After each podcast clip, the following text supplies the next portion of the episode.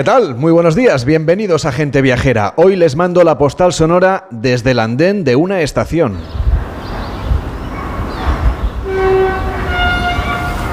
Es una estación en la que se oyen los pajarillos. No hay nadie en el recinto, pero se espera el paso de un tren que está a punto de llegar. Lo sabemos porque ya escuchamos de fondo los avisos sonoros que va emitiendo conforme se acerca a un paso a nivel o a una zona de parada como esta en la que nos encontramos, la estación de Aro, en La Rioja. Un lugar que es un destino en sí mismo, aunque hasta aquí la mayor parte de viajeros llegan en medios de transporte diferentes del tren. Los ferrocarriles pasan especialmente para transportar mercancías y vino, aunque haya también servicio de pasajeros. Y hasta aquí el tren. Uno, dos, tres, cuatro, cinco, seis, siete y así hasta 30 vagones impulsados por dos locomotoras que pasan sin parar y que transportan, vaya usted a saber qué. Todo dentro de enormes contenedores de acero. Para cuando acabe de atravesar la vía número 3, este convoy que ahora está circulando, volverán a escucharse en primer plano los sonidos de los pajarillos y el viento que mece suavemente los viñedos que nutren a las enormes bodegas que rodean esta estación de Aro. El tren jugó un papel fundamental en el desarrollo económico de La Rioja y en el despunte de su vino. Podemos decir que fue una suma de factores que se dieron en el lugar adecuado en el momento oportuno. Y así se creó un imperio, el del vino de La Rioja, Hoy este barrio de la estación es un lugar único en el mundo que se ha sabido reorientar para ofrecer experiencias a los viajeros que son entusiastas del vino. Las bodegas lucen sus mejores galas para recibir a aquellos que quieren sellar su pasaporte certificando cada una de las catas que han saboreado. ¿Lo ven? ¿Lo escuchan? Mejor dicho, el tren ya ha pasado. Ahí vuelven los pajarillos. Desde la estación de Aro, donde la batalla del vino, que será dentro de unos días en La Rioja, les mando hoy la postal sonora de gente viajera. En Onda Cero, gente viajera, Carlas Lamelo.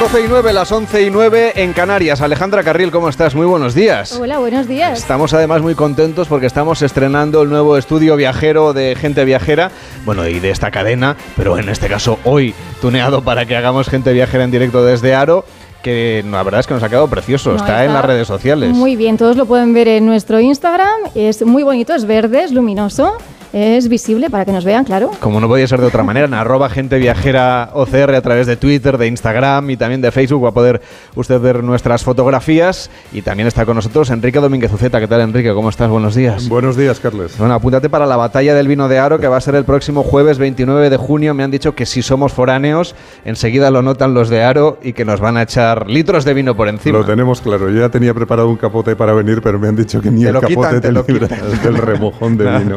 Nada eso. Bueno, y es que en Aro la cultura en torno al enoturismo es un distintivo, es el motivo porque cada año visitan la localidad turistas y profesionales del mundo del sector. Hay una tradición con viñedos, con producción de vino, que nos lleva a un enclave que es único en el mundo, lo decíamos en la postal sonora.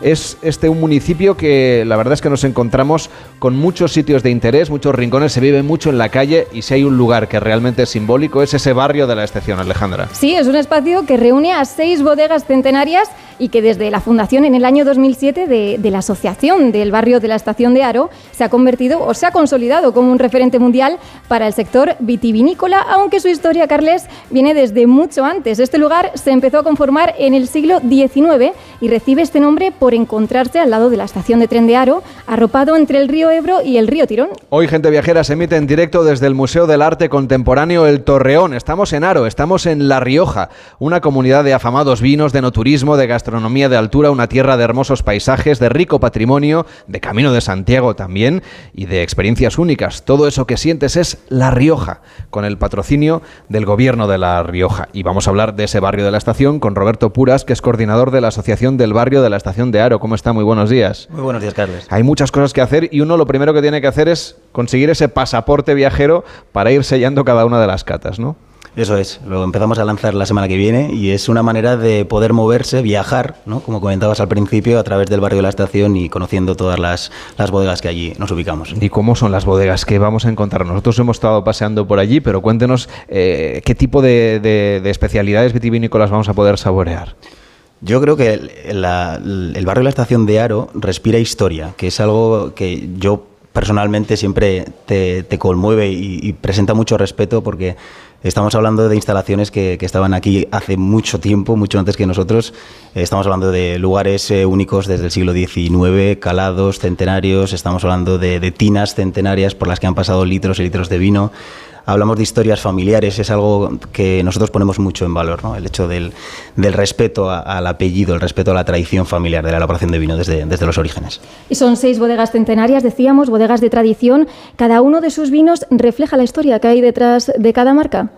Eso es, es decir, en muchas ocasiones muchas de las referencias de vino que hace cada una de las bodegas las se realizan desde el primer momento, desde la primera vendimia y tienen un poquito de, de esa personalidad de la primera generación, ¿no? que empezó con el, con el proyecto y que hoy en día está consolidada ¿no? con las generaciones actuales. Estoy, eh, tengo entendido, me han, me han, contado que ahí su principal misión, además obviamente de dar a conocer el vino, es que la gente sea feliz cuando vaya al barrio de la estación, que buscan esa felicidad. Sí, es decir, nosotros el enoturismo, al fin y al cabo, es eh, una forma de, practicar turismo en torno al mundo del vino y cuando vamos de viaje y, y vamos a, a, conocer y descubrir nuevos lugares, lo que buscamos es pues divertirnos en cierto aspecto. ¿no? Y el barrio de la estación es un barrio vivo, que es algo súper interesante de, ver y de conocer. ¿no? Cuando nosotros bajamos al barrio de la estación y comentábamos al principio, ¿no? fuera de micros, que eh, das una vueltita antes de, de, empezar con las actividades, con las experiencias, que, con la apertura de los wine bars y hay mucha gente. Mucha gente que, que baja con, con, unas expectativas que creo que finalmente se cumplen porque la experiencia es eh, grata. Y creo, bueno, desde la asociación estáis muy comprometidos con los eventos de turismo. El referente, sin duda, es la conocida cata del barrio de la estación. ¿En qué consiste y cuándo podemos asistir a la siguiente cata? Pues eh, la Cata del Barrio de la Estación es algo que comienza en el año 2015, fue la primera edición, y es un evento único y referente a nivel de no turismo a nivel nacional, en el que damos cita a 3.500 personas en un mismo día, en una misma jornada. Eh, nuestras bodegas abren al público sus instalaciones para hacer diferentes tipos de actividades, mostrar también un poquito sus, eh, sus estructuras y su estética muestran dos de sus mejores vinos. Eh, contamos con afamados chefs, muchos de ellos eh, galardonados con estrellas Michelin, que preparan un platillo en cada una de las bodegas, animación, eh, música, es decir, es una gran fiesta en torno al mundo del vino y que quizá lo que busca es eso, ¿eh? democratizar un poquito también el, consumo del vino y quitarle muchas veces ese protocolo que, tenemos que en muchas ocasiones, ¿no? cuando hacemos catas profesionales, por supuesto, seguir, pero acercar el mundo del vino a, cualquier persona que, que, se acerque a Aro y se acerque al barrio de la estación. O sea que los viajeros van a disfrutar de una visita a bodega, pero la especialidad o el elemento diferencial de este barrio de la estación son esos wine bar, esos bares que circulan alrededor del mundo del vino y que cada uno es de diseño y diferente, ¿no? Por eso es la, la idea de la ruta, ¿no? De ir siguiendo con el pasaporte cada una de las bodegas. Sí, el, el, concepto de wine bar, que, que, para muchos de los oyentes que nos están escuchando ahora mismo, eh, quizá lo, lo atribuyen a, a, un bar de vino simplemente. No, es un, es un lugar también didáctico, es un lugar donde aprender, es un lugar donde descubrir nuevos sabores, nuevas sensaciones, pero sí que es un, un punto dentro de las bodegas más desenfadado, ¿no? como decíamos. Entonces, este pasaporte lo que nos va a permitir es que una persona cuando llega al barrio de la estación reciba esa pequeña credencial o ese pequeño pasaporte, como lo hemos llamado, para que puedan directamente ir sellando por todas las bodegas del barrio de la estación por las seis y descubran un vino premium de cada una de ellas acompañado pues, de una tapa seleccionada. Los viajeros pueden venir aquí al barrio de la estación a probar esos vinos, pero también por otros lugares del mundo, porque creo que uno de los objetivos es llevar a todas las partes posibles los vinos del barrio de la estación. ¿Por qué lugares han viajado ya? Es una de las eh, patas estratégicas, ¿no? como comentamos muchas veces, eh, la internacionalización del barrio de la estación. Estamos hablando de bodegas que, que, son exportadoras, son marcas muy reconocidas a nivel internacional y hemos ido acercando poquito a poco la cultura del vino a través de, de este evento de la cata del barrio de la estación a otros lugares. Y en 2019 estuvimos, por ejemplo, en Nueva York haciendo una, una cata del barrio de la estación, eh, trasladando un poco a los neoyorquinos eh, este concepto tan riojano y, tan bodeguero. También estuvimos en Shanghái haciendo una masterclass ofreciendo los mejores vinos de las bodegas del barrio de la estación para, para poner ese, ese punto ¿no? también de, de, didáctica ¿no? a la hora de, de hablar de la historia de, un vino, de la evolución de un vino.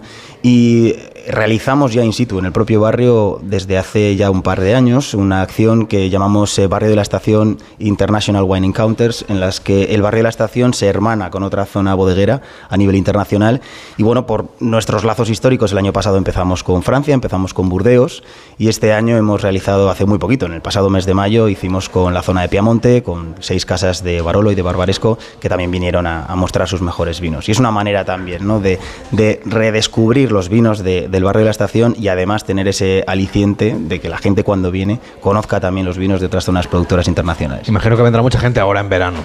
Sí. Será el momento fuerte, por eso le hemos pedido a Enrique Domínguez Oceta que nos proponga lugares que ver en los meses de julio y agosto viajando por toda la comunidad, por toda La Rioja, que es una comunidad muy accesible para recorrer de norte a sur. Bueno, yo creo que todos nuestros oyentes eh, ya saben que La Rioja guarda muchísimo patrimonio, tiene mucho que ver, aunque yo creo que lo más bonito no son los monumentos que están dispersos por La Rioja como si estuvieran en un, en un almacén o en un museo. Yo creo que lo bonito es La Rioja en sí misma, el territorio que está sembrado de monumentos. Aquí parece que el paisaje embellece las obras de patrimonio. Por ejemplo, el, monasterio de Valvanera, que es precioso, un edificio de piedra que guarda en su interior esa delicada imagen de la Virgen de Valvanera, pues se levanta en solitario a mil metros de altura en la Sierra de la Demanda, rodeado por bosques de hayas, de robles, de abedules y de acebos, al borde de una empinada ladera por la que sube el rumor de las aguas que, que bajan de las cumbres y que se reúnen en el río que corre por el fondo. Y la verdad es que oír ese rumor desde arriba es una maravilla. El edificio es bonito, pero a mí casi me parece un homenaje a la belleza del lugar. Y eso pasa constantemente y continuamente cuando viajas por La Rioja.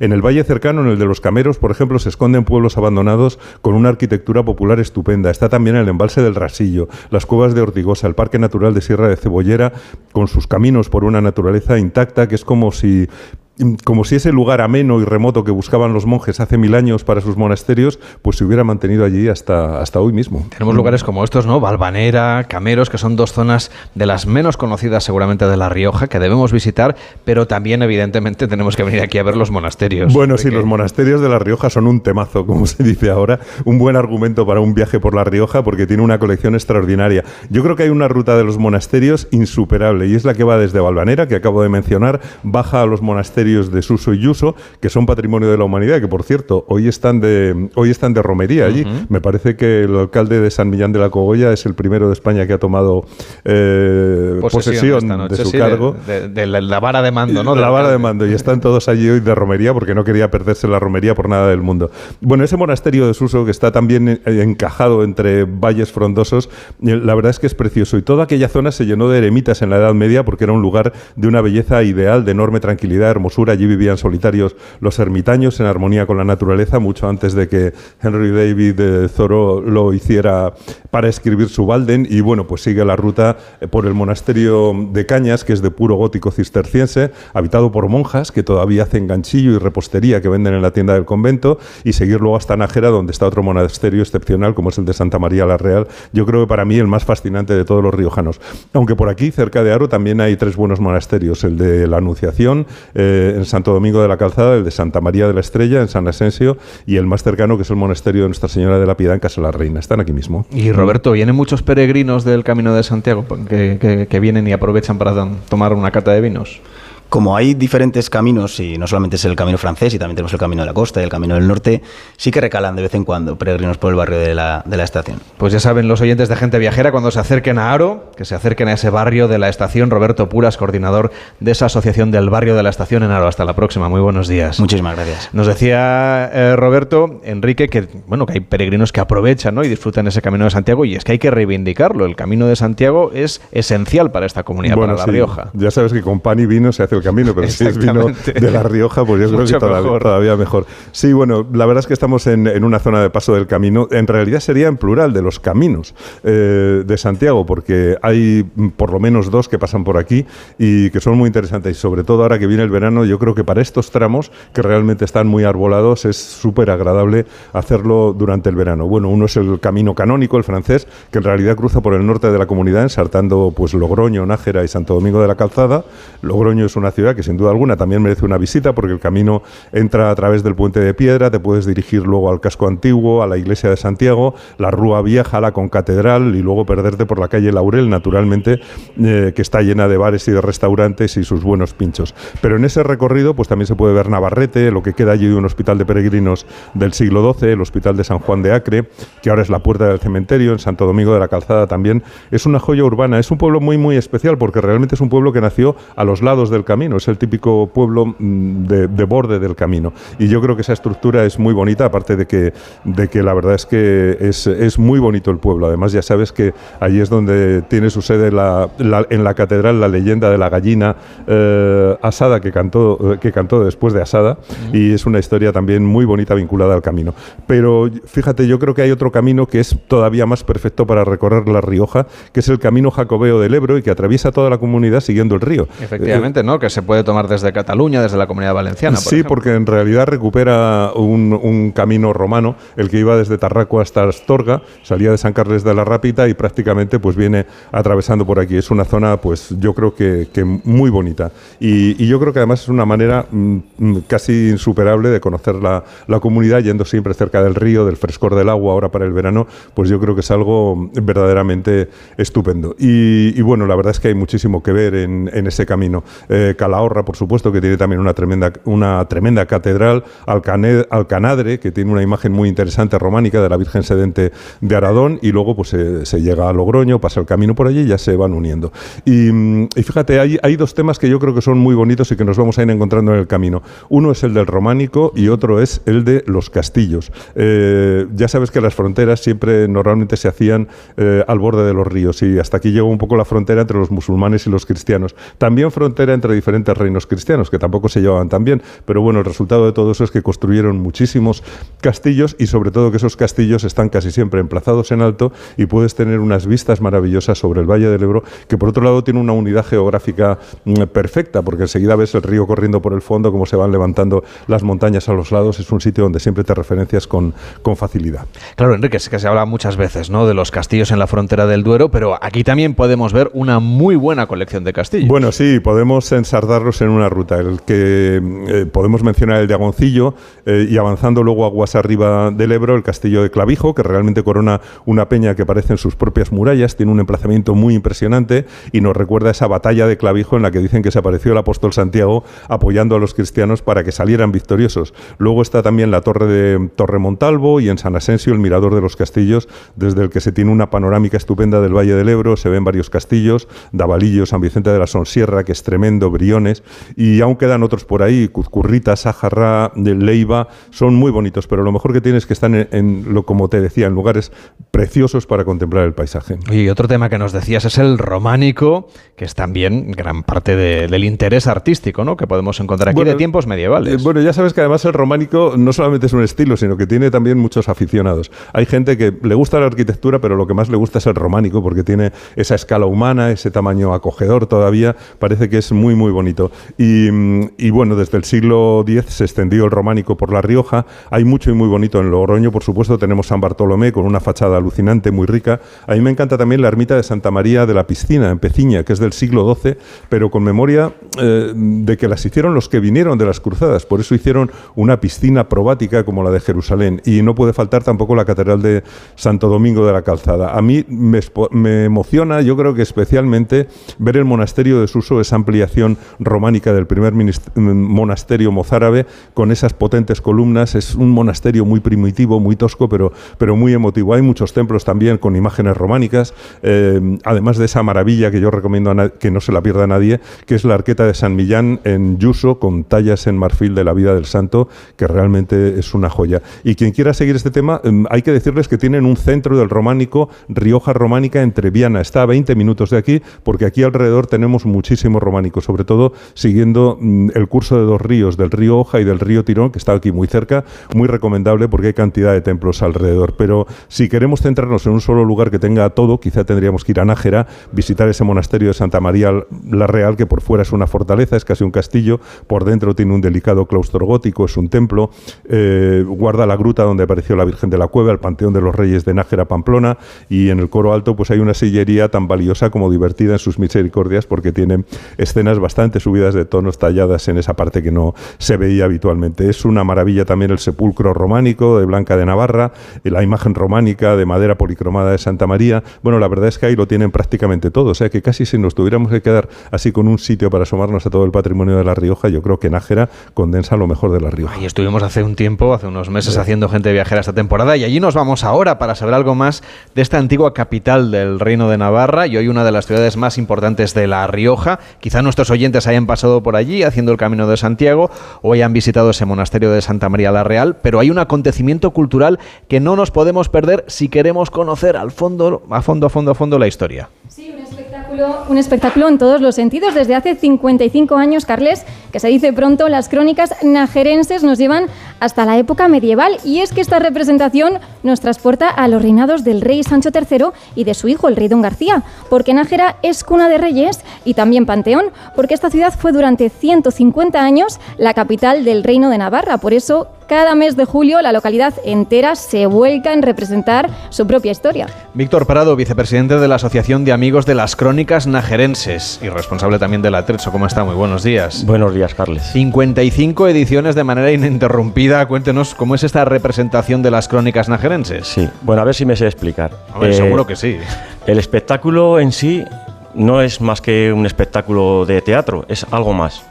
Es el abrazo de un pueblo a su historia y es una carga de responsabilidad, porque este espectáculo lleva ya 55 años, como bien has dicho, y todo comenzó pues porque un historiador de Nájera eh, tenía un proyecto con un guion y lo presentó en el ayuntamiento de aquella época, hay que ponernos en contexto, en el año 69, en un Nájera eh, pues bueno, de, de aquellos años que no había nada en los pueblos y que este hombre presentó este proyecto, coincidió que el alcalde de aquel momento creyó en el proyecto, lo presentó a la Diputación a su vez de Logroño y ese proyecto al final acabó en Madrid y hubo un respaldo tan grande que hizo como una especie de superproducción. De hecho, el primer, el primer escenario que, que contempló este espectáculo fue en el claustro del monasterio. Y claro, aquello eh, venían actores de Madrid, de Radio Nacional, venía el atrezo de, de Madrid, venía el vestuario de Madrid. Y claro, aquello fue todo un acontecimiento para toda La Rioja. Entonces, ¿eso qué supuso en Nájera? Pues la juventud de Nájera le ilusionó un montón, se apuntó y ahí nació un poco lo que es ahora, lo que conocemos ahora como la crónica najerense. Ese proyecto, eh, claro, era un- tenía un presupuesto grande, en su momento se decidió que, que los actores locales tendrían que dar un paso adelante y fueron sustituyendo a todos los actores principales que venían entonces de Madrid, que eran profesionales, y ahora mismo el espectáculo está, hay más de 250 personas, todas locales, todos aficionados, que son los que representan pues, a reyes, reinas, caballeros, O sea, que es, soldados. ca- es casi todo el pueblo. Sí, bueno, yo, yo te podría asegurar que Es decir, que en todas las familias del pueblo habrá Sí, alguien, me sí. refiero que... Eso te iba a decir ahora mismo, que yo creo que prácticamente todas las generaciones de Nájera, alguien ha pasado por las crónicas. Y de hecho, mira, hay, un, hay una persona que ha hecho las 55 ediciones. Pero hay personas que han llevan 50, 40, 35, 25. Y bueno, eh, ahora mismo hay familias enteras dentro del espectáculo. Claro, actores, actrices y gente también que se dedica, por ejemplo, al tema del vestuario, como Silvia Ibáñez. ¿Cómo está Silvia? Buenos días. Buenos días. ¿Y cómo es el vestuario y el trabajo, sobre todo, de preparar, de hilvanar, de tomar las medidas, de retocar, de remendar cuando seguramente hay algún accidente por ahí entre representación y representación? Pues mira, esto es como tener en tu casa un gran armario y tienes que ir componiendo y ajustando, eh, renovando. Entonces partimos de ciertos trajes que venían, como bien ha dicho Víctor, de la sastrería Cornejo eh, de Madrid, que actualmente eh, es la que viste las grandes producciones. Y además hemos contado siempre con un grupo de costura que ellas meticulosamente y con muchísimo cariño y tacto han ido hilvanando y tejiendo, forjando todo este material que tenemos. Aproximadamente 400 trajes, eh, con lo que ello conlleva, que no, un traje se compone de eh, no solo el exterior, la capa y el vestido que tú ves, ve, dentro hay, o sea, fuera hay un barboquejo, eh, una- unas joyas, unas coronas, dentro hay pues cancanes, todo este tipo de pequeños detalles que son los que engrandecen el espectáculo. O sea que conservan vestuario del principio del todo. Sí, ¿Y cómo se guarda para que se preserve y no se estropee? Pues mira, eh, el espectáculo es en julio. Mm, Este año, por ejemplo, que la gente apunte del 25 al 29 de julio, me han dicho que hasta, hasta dentro de unos días no salen a la venta las entradas. Perfecto. Luego eh, detallamos todos eh, teléfonos, entradas y demás. Eh, entonces, eh, tenemos de agosto, nos lo tomamos de descanso, Vale. pero a partir de mm, eh, septiembre ya empezamos a trabajar en la siguiente edición. Entonces lo tenemos para, para una puesta a punto eh, perfecta para cuando llega el momento. Venga, pues y ahora estamos ya Ya en con ello. casi todo a punto. Oiga, y si alguien quiere comprar las entradas a Mira. principios de, de mes, se pondrán a la venta, es decir, dentro de 10 días más o menos. Tenemos, eh, se ponen a la venta el 11 de julio, eh, llamando al teléfono 941 36 33 05. Tenemos la página web eh, www.cronicanagerense.com y eh, hacemos un cuadro exterior eh, gratuito para eh, tomarlo como un, un aperitivo el día 21 y 22 de julio. Y luego el día 25, del 25 al 29 ya es el espectáculo. Entonces, como estamos en gente viajera, eh, cualquiera que venga a Nájera, bien sea peregrino porque está haciendo el camino o bien sea porque le apetece conocer La Rioja, se viene a Nájera, eh, se pasea por el casco viejo, cruza los cuatro puentes que tenemos, descansa en la ribera, merienda con un buen vino y se viene al espectáculo a las diez y media de la noche.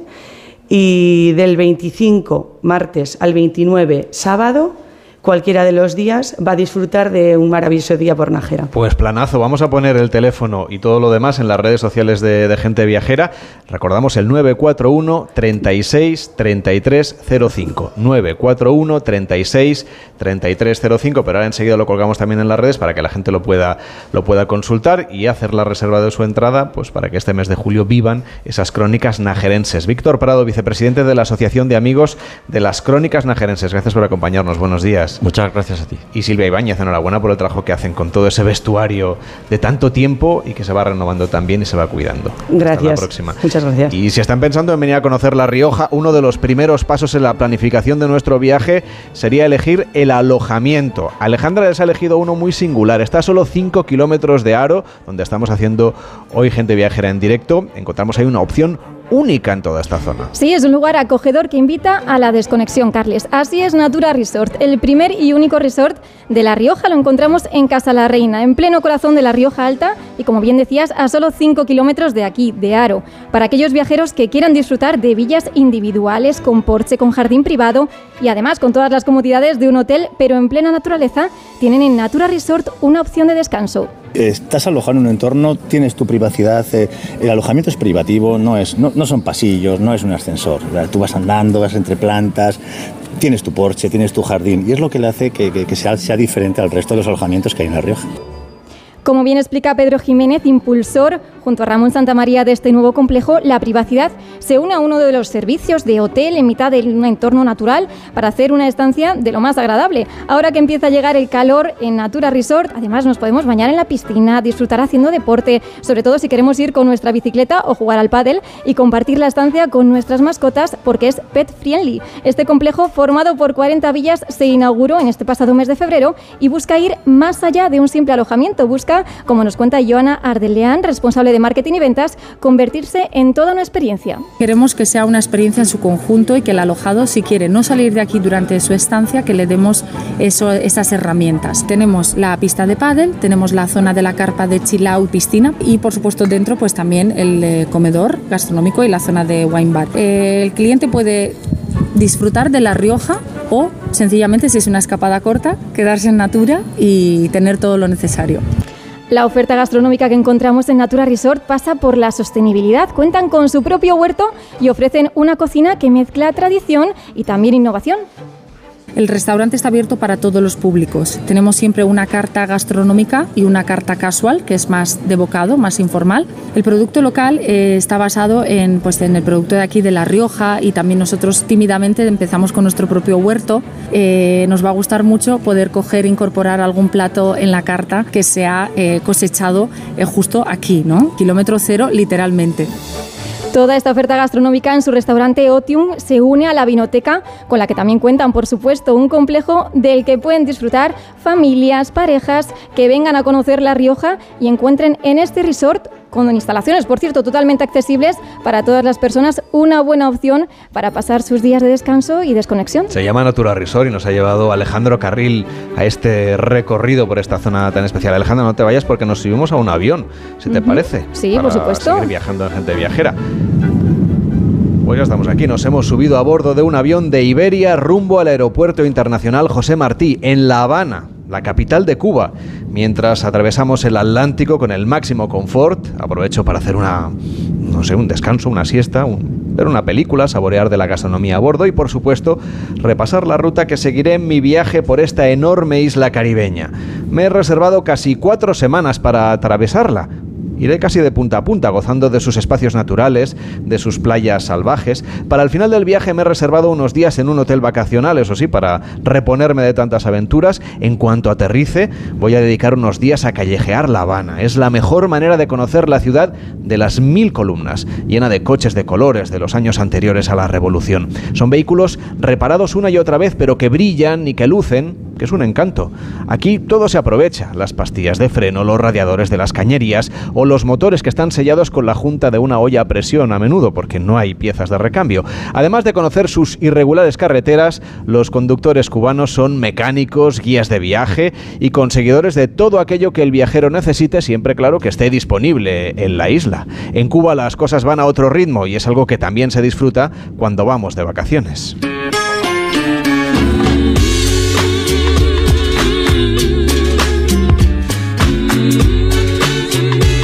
Dejamos atrás La Habana para poner rumbo a Viñales, donde tengo previsto adentrarme en su selva para seguir el sendero de Serafina, visitar también alguna de las haciendas y cafetales y hacerme con alguna de las creaciones de los artistas locales que residen en las terrazas. Cultura, naturaleza y tradición en la Reserva de la Biosfera de la Sierra del Rosario. Otro de los itinerarios de senderismo que quiero hacer en mi viaje a Cuba es el camino Coco Solo Palmarito.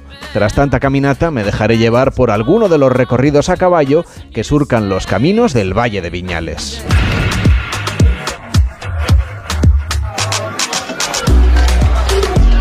Siguiendo el mapa de la isla mientras vuelo a bordo de este avión de Iberia, he decidido que me perderé en una playa salvaje a la que cuesta un poquito llegar, pero que merece la pena quedarse allí para disfrutar de la soledad en Cayo Jutías, una isla de 4 kilómetros cuadrados de superficie que pertenece al archipiélago de las Coloradas. Es una de las playas más vírgenes de Pinar del Río y tiene unas arenas tan blancas que casi parece que la orilla está enharinada. Al día siguiente quiero llegar a la Ciénaga de Zapata, también conocida como Bahía de Cochinos. Para esta parte del viaje he planeado una jornada de navegación por la Bahía de Cienfuegos para darme un baño en Caleta Buena y visitar un pueblo del interior de la bahía de casas casi en ruinas, donde todavía se conservan y funcionan los televisores de la época soviética que lucen en los salones de los habitantes de este rincón de Cuba.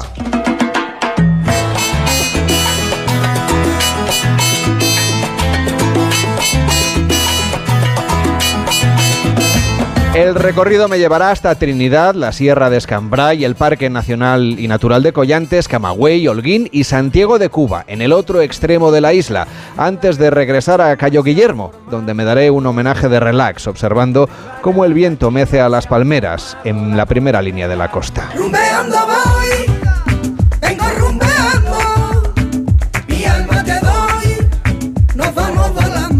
Y es que Iberia ofrece tres vuelos a la semana desde Madrid y en agosto serán cinco frecuencias semanales. Si viajas desde otra ciudad, tienes cómodas conexiones para volar vía Terminal T4 de Madrid. Si quieres volar más cómodamente, elige la clase turista premium. Disfrutarás de una, de una butaca más amplia y cómoda, hasta dos piezas de equipaje gratuitas, embarque preferente y una cuidada oferta gastronómica. Todo por solo un poquito más. Pon rumbo a Cuba con Iberia. Más información en reservas en Iberia y en la aplicación de Iberia. En Onda Cero, gente viajera. Carlas Lamelo.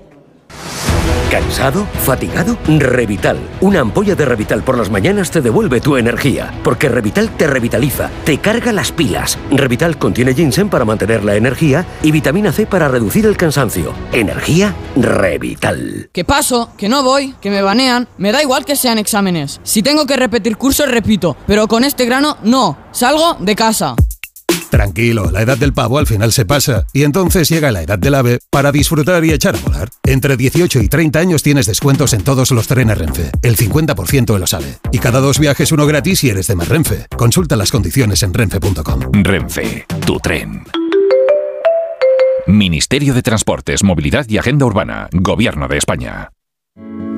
Entonces la alarma salta si alguien intenta entrar. Esto es un segundo piso, pero la terraza me da no sé qué. Nada, tranquila. Mira, con los sensores de puertas y ventanas podemos detectar vibraciones y golpes. Y así nos anticipamos. Y fíjate, con las cámaras podemos ver si pasa algo.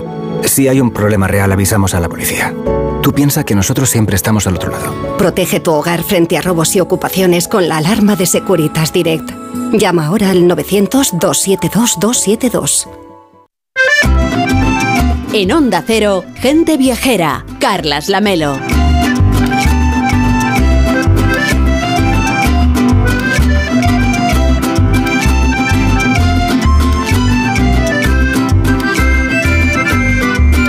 Son las 12 y 42, son las 11 y 42 en Canarias. Hoy Gente Viajera se emite en directo desde el Museo de Arte Contemporáneo El Torreón. Estamos en Aro, estamos en La Rioja, una comunidad de afamados vinos, enoturismo y gastronomía de altura, una tierra de hermosos paisajes, de rico patrimonio, de Camino de Santiago y de experiencias únicas.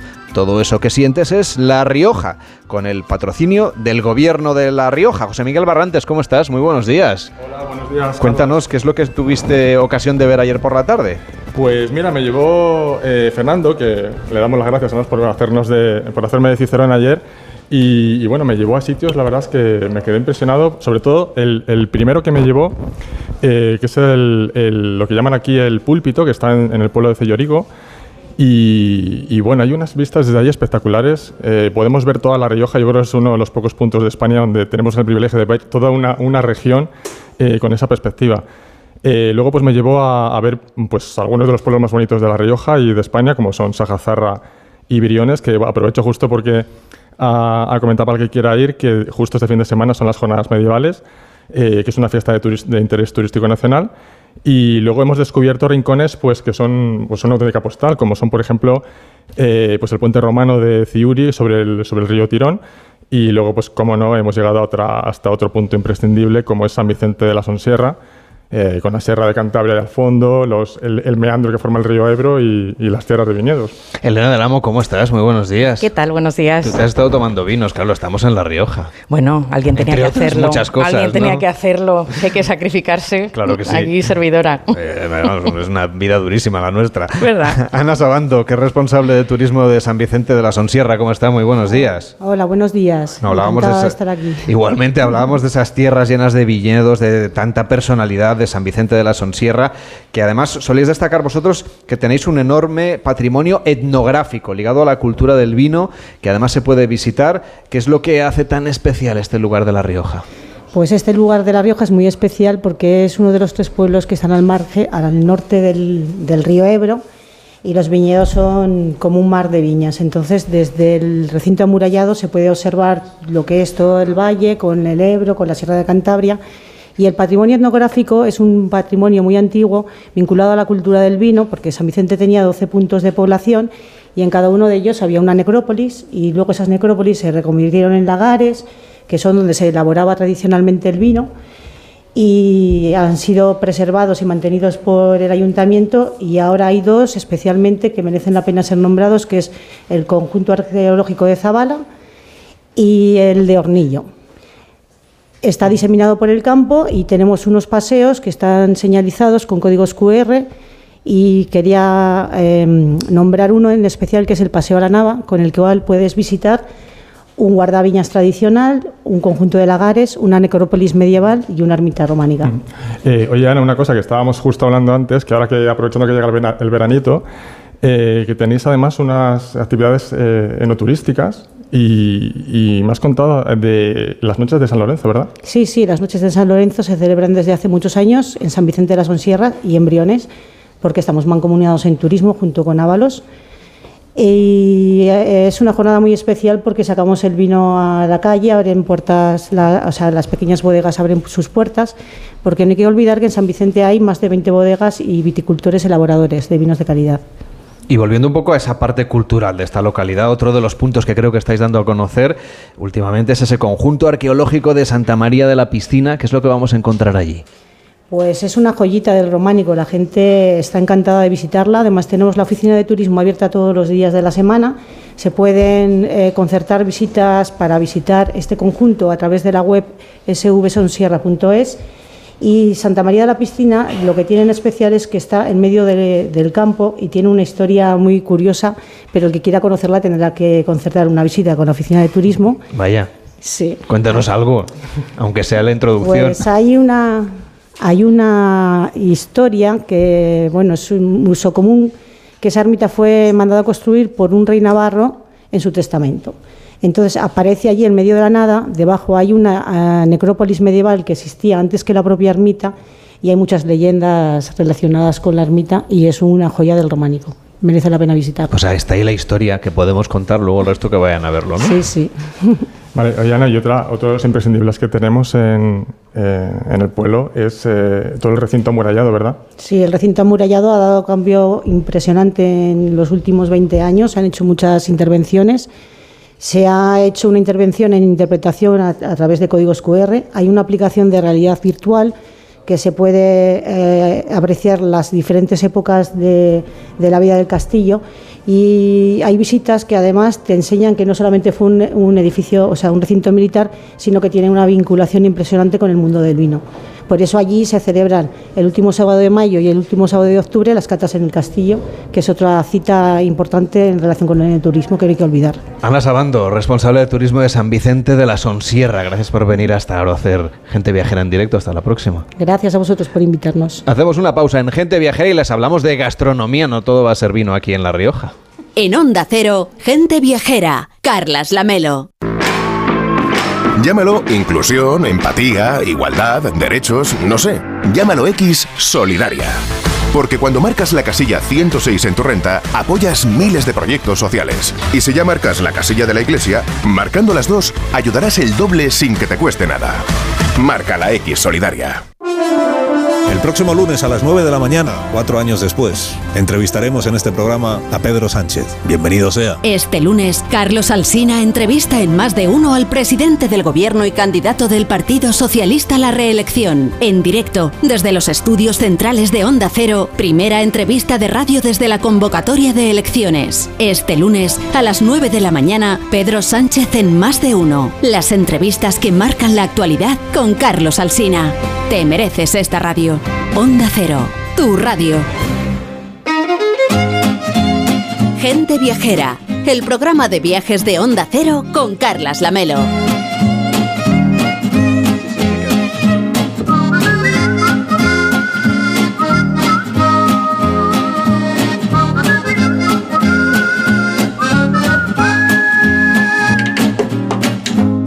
Ya les decíamos que aquí no todo va a ser vino, que con el vino siempre hay buena mesa. En Aro disfrutamos de la cultura del vino, pero también de la gastronomía. Una cocina tradicional donde, claro, prima el producto local que se traduce en la calidad si hablamos de un restaurante con mucha historia, como es el restaurante Terete, que está en Aro. Jaime del Val es la sexta generación ya de la familia Terete. Lo de Terete no es el apellido, sino que es el apodo.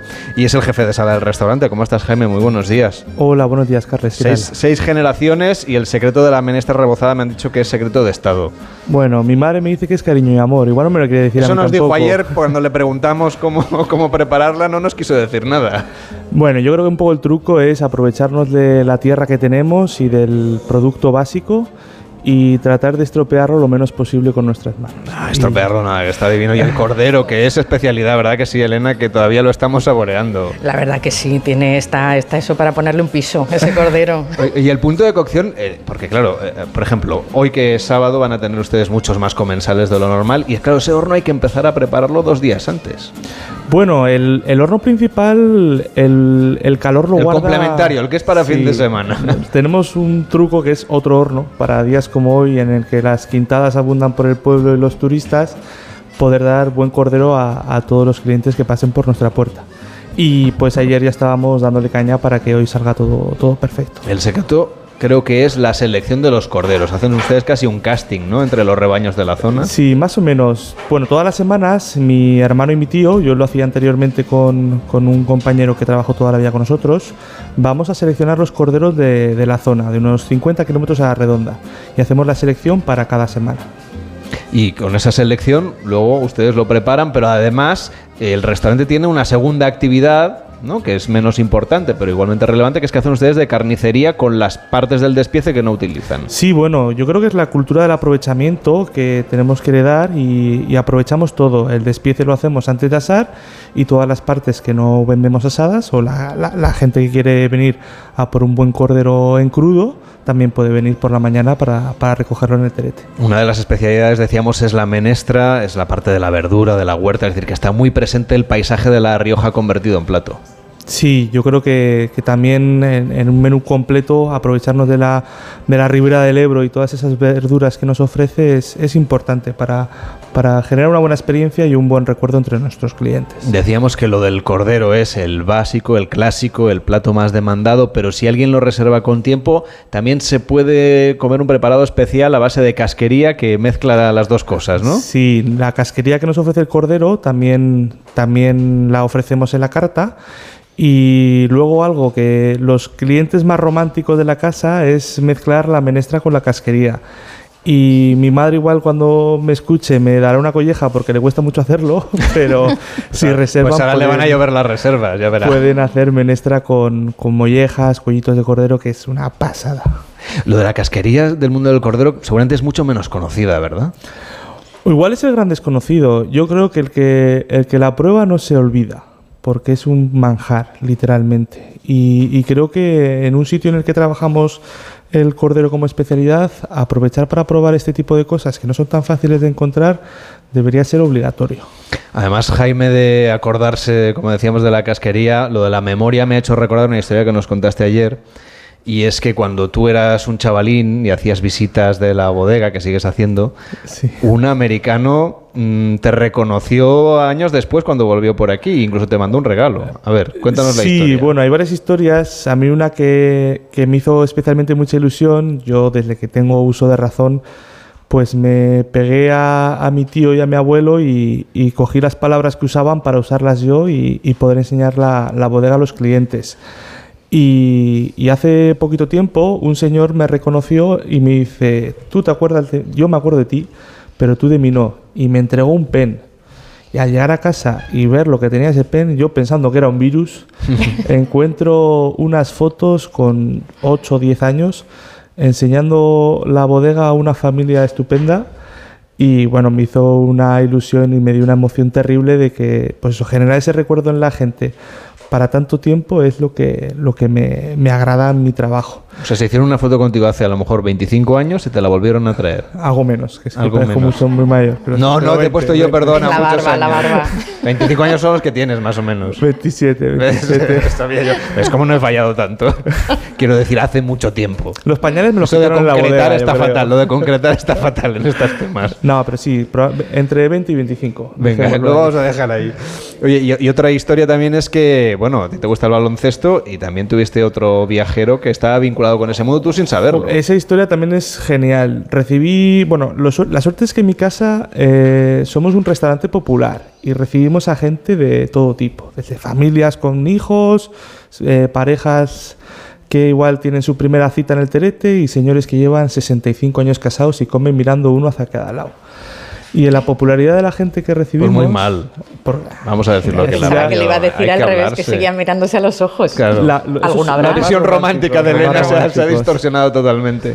Bueno, y la pluralidad de la gente que recibimos, pues una vez atendí a un señor y resultó ser el presidente de un equipo de la NBA, sin yo tener ni idea. Imagínate. Y me comentó que, que yo creo que podría participar en este programa porque se pegó un pedazo de viaje de cuatro meses por toda Europa y nos podría dar cuatro lecciones. Pues si tienes el contacto le llamamos. Y bueno, estuvimos hablando, estaba empezando su viaje por Europa y, y bueno, le comenté lo que hacíamos y la forma de trabajar que teníamos y, y demás. Le enseñamos pues todo, todos los rincones del, del negocio y se fue. Y al cabo de un año recibí un paquete de un muñequito, un cromo, eh, de, uno, de un hombre con tal nivel y que después de semejante viaje por los mejores sitios y los mejores rincones de toda Europa, y se acordó de mí, se acordó de mí de mi casa. Vaya, que creo que la experiencia fue genial y el mero hecho de cuando llegó de vuelta a su casa acordarse de la mía es lo que más ilusión me hace. Y en general me hace ilusión de que cada cliente que entra por la puerta se acuerde de nosotros a la hora de volver a La Rioja o de elegir La Rioja como, como próximo destino justo dejándola. Hemos contado que haces visitas a la bodega y la gente dirá, pero no era un restaurante el Terete donde asaban cordero. Y es que también hacéis vuestro propio vino, es decir, cuando vamos a comer al Terete, además de saborear esos corderos que habéis hecho un casting previamente, vamos a tomar el vino que habéis elaborado vosotros mismos. Sí, la, la bodega empieza con, con mi abuelo. Bueno, el restaurante, como hemos dicho, es generacional. Yo soy la sexta generación de la familia trabajando en casa. Y mi abuelo, por suerte o por desgracia, se tuvo que dedicar también al restaurante. Pero su sueño en realidad era hacer vino. Y en el año 1968 pudo comprar un calao colindante con más de 400 años de historia y restaurarlo. Y fue él el que empezó a hacer vino para el restaurante. Y yo creo, porque nunca me lo llevo a decir, pero yo creo que su objetivo era hacer un buen vino para maridar con un gran cordero. Y en la popularidad de la gente que recibimos, que pidiendo el vino de la casa, el vino sea un perfecto maridaje para con el cordero, creo que nos hace estar más cerca de cumplir el objetivo, que es que la gente se vaya con ganas de volver. Eso es imprescindible para que nuestro negocio siga funcionando. Y mi abuelo en el año 68 empezó a hacer vino, nos, nos dio su tradición, nos dejó esa herencia y nosotros seguimos ahora cumpliendo su sueño, seguimos restaurando los calaos que él no pudo llegar a restaurar y yo pienso que ahí donde esté lo, lo verá y, y creo que estará orgulloso. Seguro que sí. Además del vino también hacéis vinagre para la ensalada. Sí, al- de- cuando hacemos vino nos sobra algo, no sé por qué, deberíamos de bebérnoslo y, y la ensalada es el perfecto acompañamiento del cordero. Y un buen vinagre con esa acidez tan rica te ayuda a que toda la digestión posterior sea, sea perfecta y que te vayas con ganas de volver otra vez. Decíamos que este restaurante, el Terete, es un restaurante familiar, pero casi podríamos decir que vuestra familia se extiende más allá de los que sois propiamente parientes, porque los pastores los habéis cuidado muchísimo, los seguís cuidando, y además lo hicisteis en un momento muy especial, que era el tiempo de pandemia, donde, claro, ellos seguían cuidando de los corderos, pero no había nada que hacer con ellos, porque los restaurantes estaban Esa historia cerrados. es preciosa, ¿eh? Nos la contaba ayer. es un- Y yo sí, es algo que ahora estamos orgullosos, pero fueron tiempos complicados. Y la verdad que fueron tiempos complicados y desconocidos, porque las noticias veíamos como un negocio como el nuestro, que es la restauración, estaba sufriendo con toda España, como bueno, cómo sufríamos todos ese momento tan peliagudo de que ya vemos con ojos del pasado, por suerte. Pero los pastores no salieron en las noticias y creo que el cordero lamentablemente es algo que está ya cayendo solo en los restaurantes, que ya en las casas no se, no se cocina este tipo de, de comida. Y claro, si no se cocinaba en las casas y estábamos todos en nuestra casa, pues las ovejas iban teniendo corderitos y los corderitos no, no, no daban el suministro necesario al, al re- al rebaño para ser sostenibles. Y se nos ocurrió la idea de hacer una campaña por redes sociales para vender online, en el que ya montamos la página web para poder comprar cordero en crudo eh, desde cualquier punto de España. Y contando el problema que teníamos para ayudar a los pastores, eh, la gente se portó genial con nosotros. Bueno, repartiendo pedidos en, en moto por todas las casas del pueblo, Seur se hizo aliado nuestro. Pues Jaime, y- cuánto nos alegramos de esa historia de que además acabase con final feliz y tengáis esos corderos. Jaime del Val, hasta la próxima. Buenos días. Muchas gracias. Llega Yolanda Viladecans. Escuchamos las noticias y seguimos viajando en Gente Viajera. La una, mediodía en Canarias.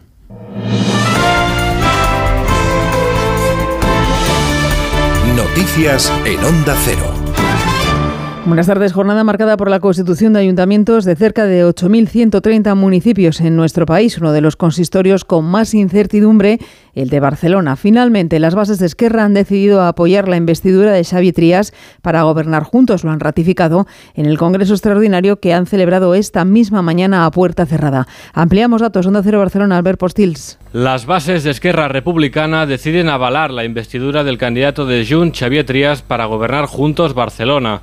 En un comunicado, los republicanos, que esta mañana han celebrado un congreso extraordinario, explican que el objetivo del próximo mandato es trabajar para impulsar políticas sociales y transformadoras en la ciudad. Una vez confirmado el apoyo de Esquerra, ahora solo falta que Junts, que ha abierto una votación telemática su militancia hasta las 2 del mediodía, ratifique definitivamente el acuerdo. Está previsto que en las próximas horas se den a conocer los detalles de la alianza. Acuerdo en Pamplona para la candidata de Unión del Pueblo Navarro, Cristina Ibarrola, que finalmente se hace con la alcaldía de la ciudad de Navarra, Onda Cero Pamplona, Jorge Tirapú. Cristina Ibarrola, de Unión del Pueblo Navarro, se ha convertido este mediodía en la decimosegunda persona en gobernar Pamplona desde la recuperación de la democracia. La candidata de UPN se ha alzado con la vara de mando de la ciudad al ser la candidata de la lista más votada.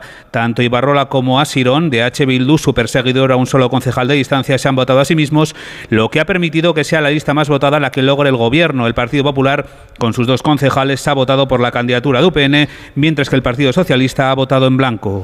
Y cerrado el ayuntamiento en Valencia con la candidata del PP, María José Catalá. Redacción en Valencia, Eduardo Ureña.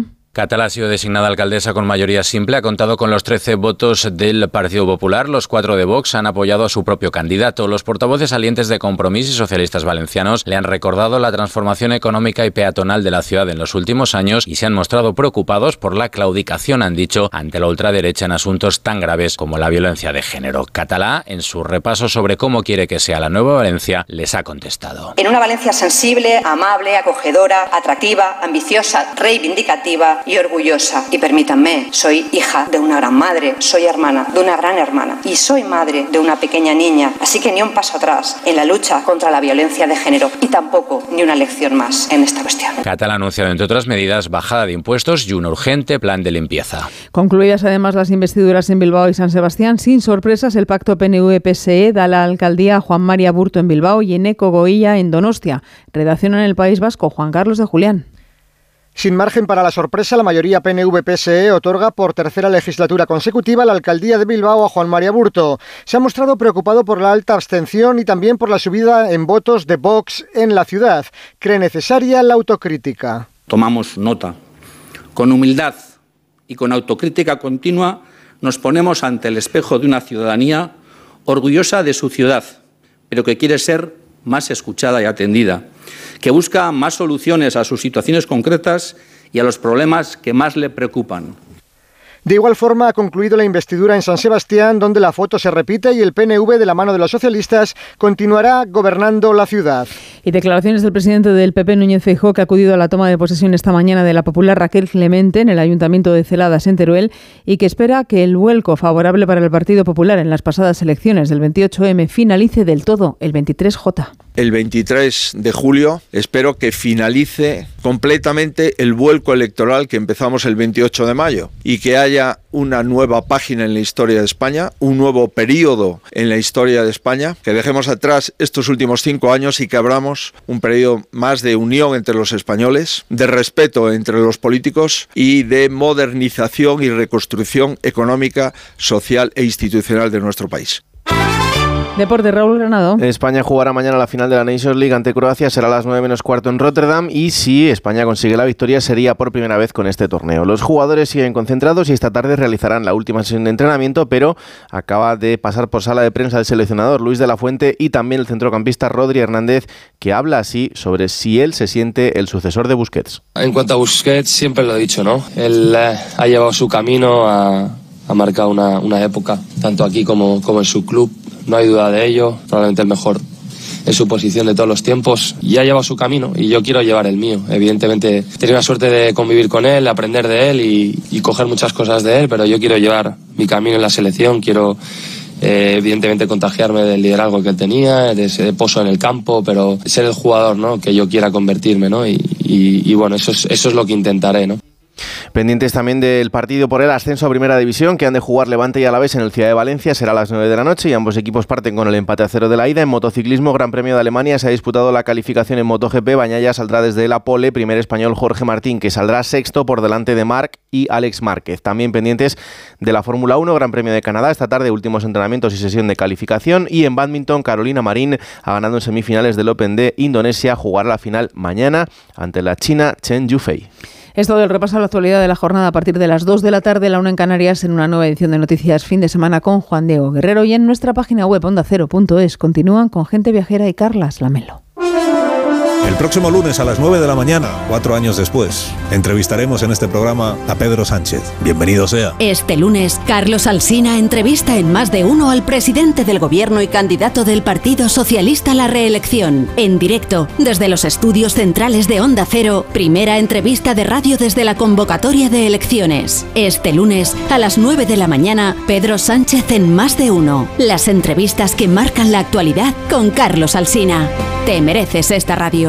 Onda Cero, tu radio.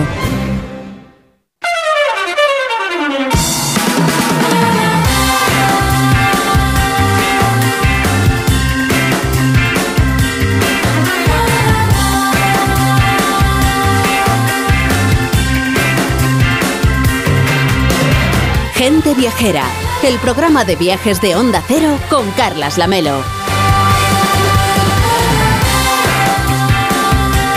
Gente Viajera se emite en directo desde el Museo de Arte Contemporáneo El Torreón. Estamos en Aro, estamos en La Rioja, una comunidad de afamados vinos, de enoturismo, de gastronomía de altura, una tierra de hermosos paisajes, de rico patrimonio, de Camino de Santiago y de experiencias únicas. Todo eso que sientes es La Rioja, con el patrocinio del gobierno de La Rioja. Y hacemos el programa en directo gracias a Óscar Flores, que está con nosotros aquí en Aro, a Fran Villar, que realiza desde Barcelona, y a Sergio García y a Nacho Arias desde los estudios centrales de Madrid. Y ayer el equipo de gente viajera pudo pasear por Aro y disfrutar de un gran ambiente, del ambiente que hay por sus calles, que además dura durante esta mañana podemos ver a, los quintos que también están paseando, que están haciendo ruido, que es lo suyo, disfrutar y celebrar. Alejandra, creo que pudiste hablar con alguno de los vecinos de Aro. Sí, porque quién mejor que ellos, Carles, las personas que viven y trabajan aquí en Aro, para contar a nuestros oyentes qué van a poder disfrutar si vienen a este municipio, más allá de su oferta gastronómica y enoturística, que ya atrae a miles de viajeros, ¿qué es lo que más destacarían los jarreros de su propio municipio? Es que lo importante es la gente, lo acogedora que es, eh, el cariño que tiene por su tierra y, las ganas que tiene de, recibir a la gente y de tratarla bien.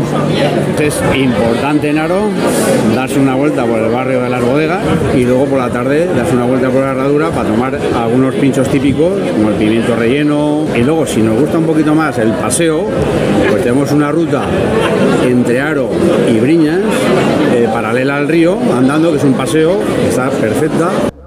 Una ruta también para aquellos que busquen venir a desconectar cerca del río y para los que quieran disfrutar del ambiente de sus restaurantes y de la plaza también es el destino indicado. Una plaza, Carles, en la que encontramos el Suizo, el local más antiguo de todo Aro. Así nos contó Carlos Gómez de esta cafetería la historia de este famoso café fundado en 1887 y que pusieron en marcha dos hermanos panaderos. Crearon el bollo suizo y luego pues a, a, su vez empezaron a dar café dentro de las panaderías y le llamaban café suizo. ¿Qué se puede venir a hacer aquí? Pues tertulias, tomar café, tomar gin tonic, unos combinados. Es el centro de la plaza y el que más antigüedad tiene de todo Aro.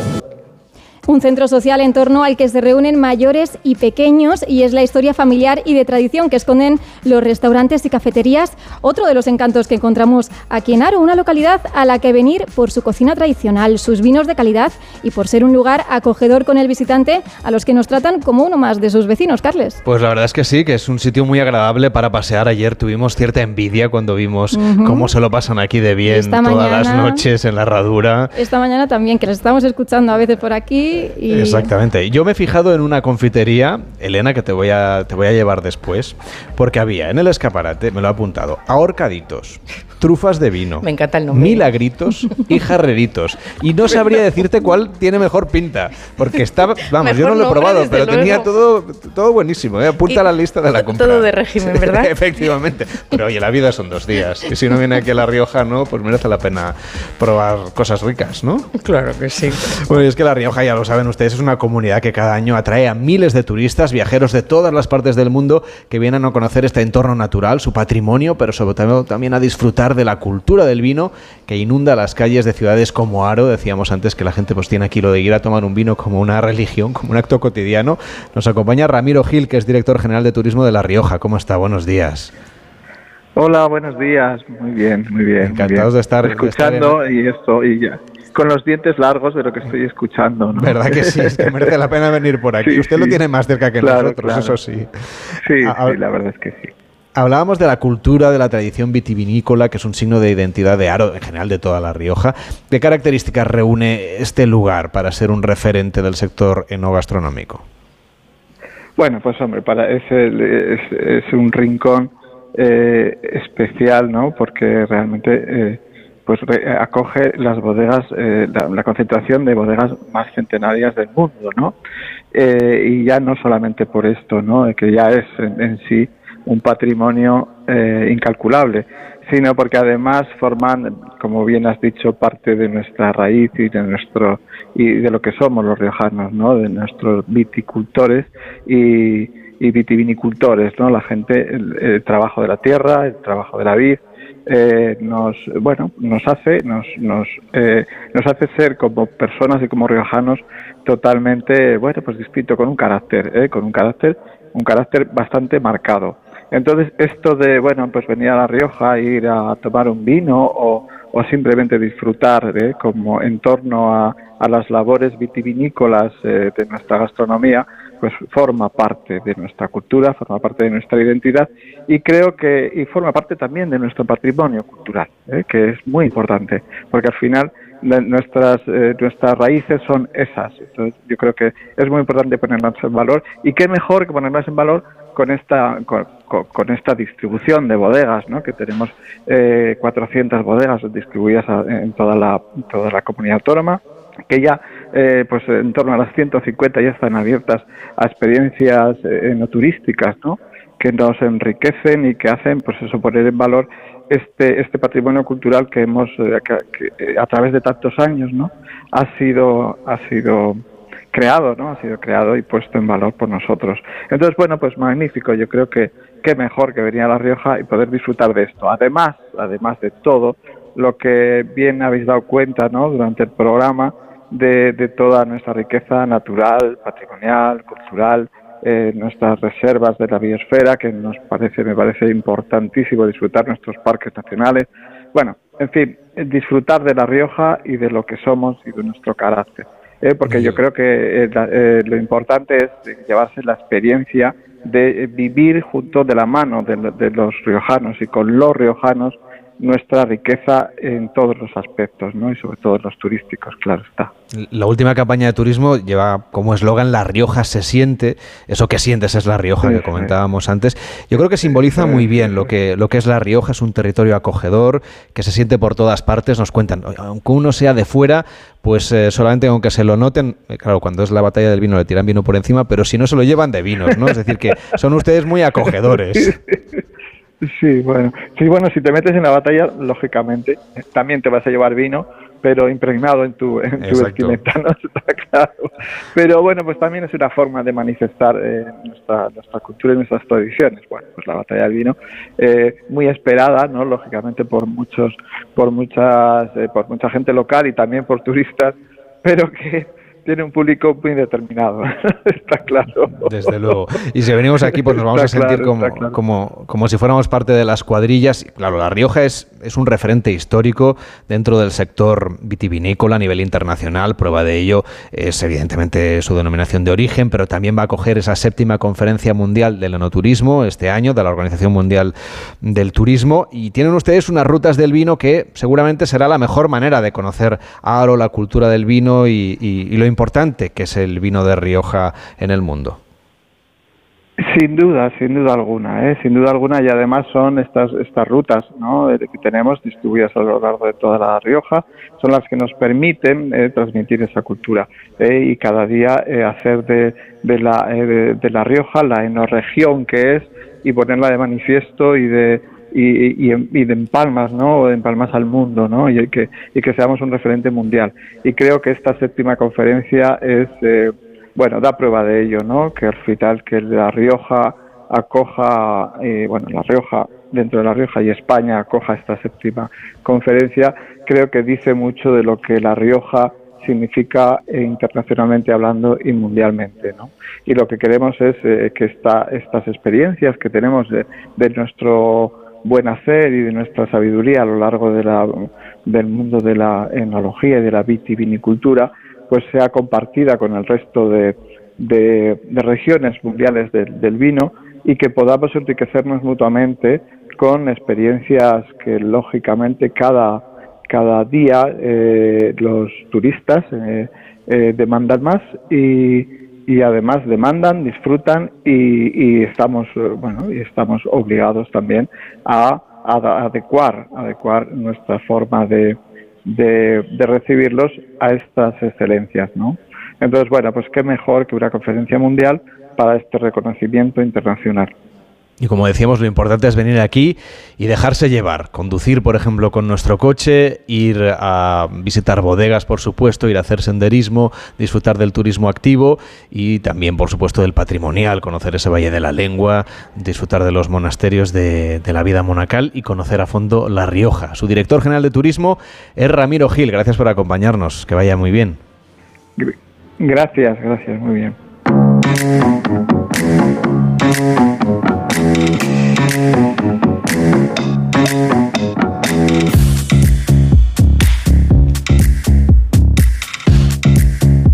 Y en Gente Viajera volvemos a viajar en el tiempo con Rebeca Marín y su regreso al pasado. Hola Rebeca, ¿cómo estás? Buenos días. Pues buenos días, Carles. Pues ya calentando, calentando para salir. Esta semana, yo sé que estáis en La Rioja, estoy convencida de que os habéis tomado más de un vinito, ¿vale? Seguro, vamos, Así que he decidido... dalo por hecho. Hombre, claro, claro, lo tengo claro. Y digo que yo me voy a quedar atrás, pues no. Así que, como yo soy la que escoge el destino, he decidido uno muy animado. A ver qué te parece. El Berlín del periodo entre guerras.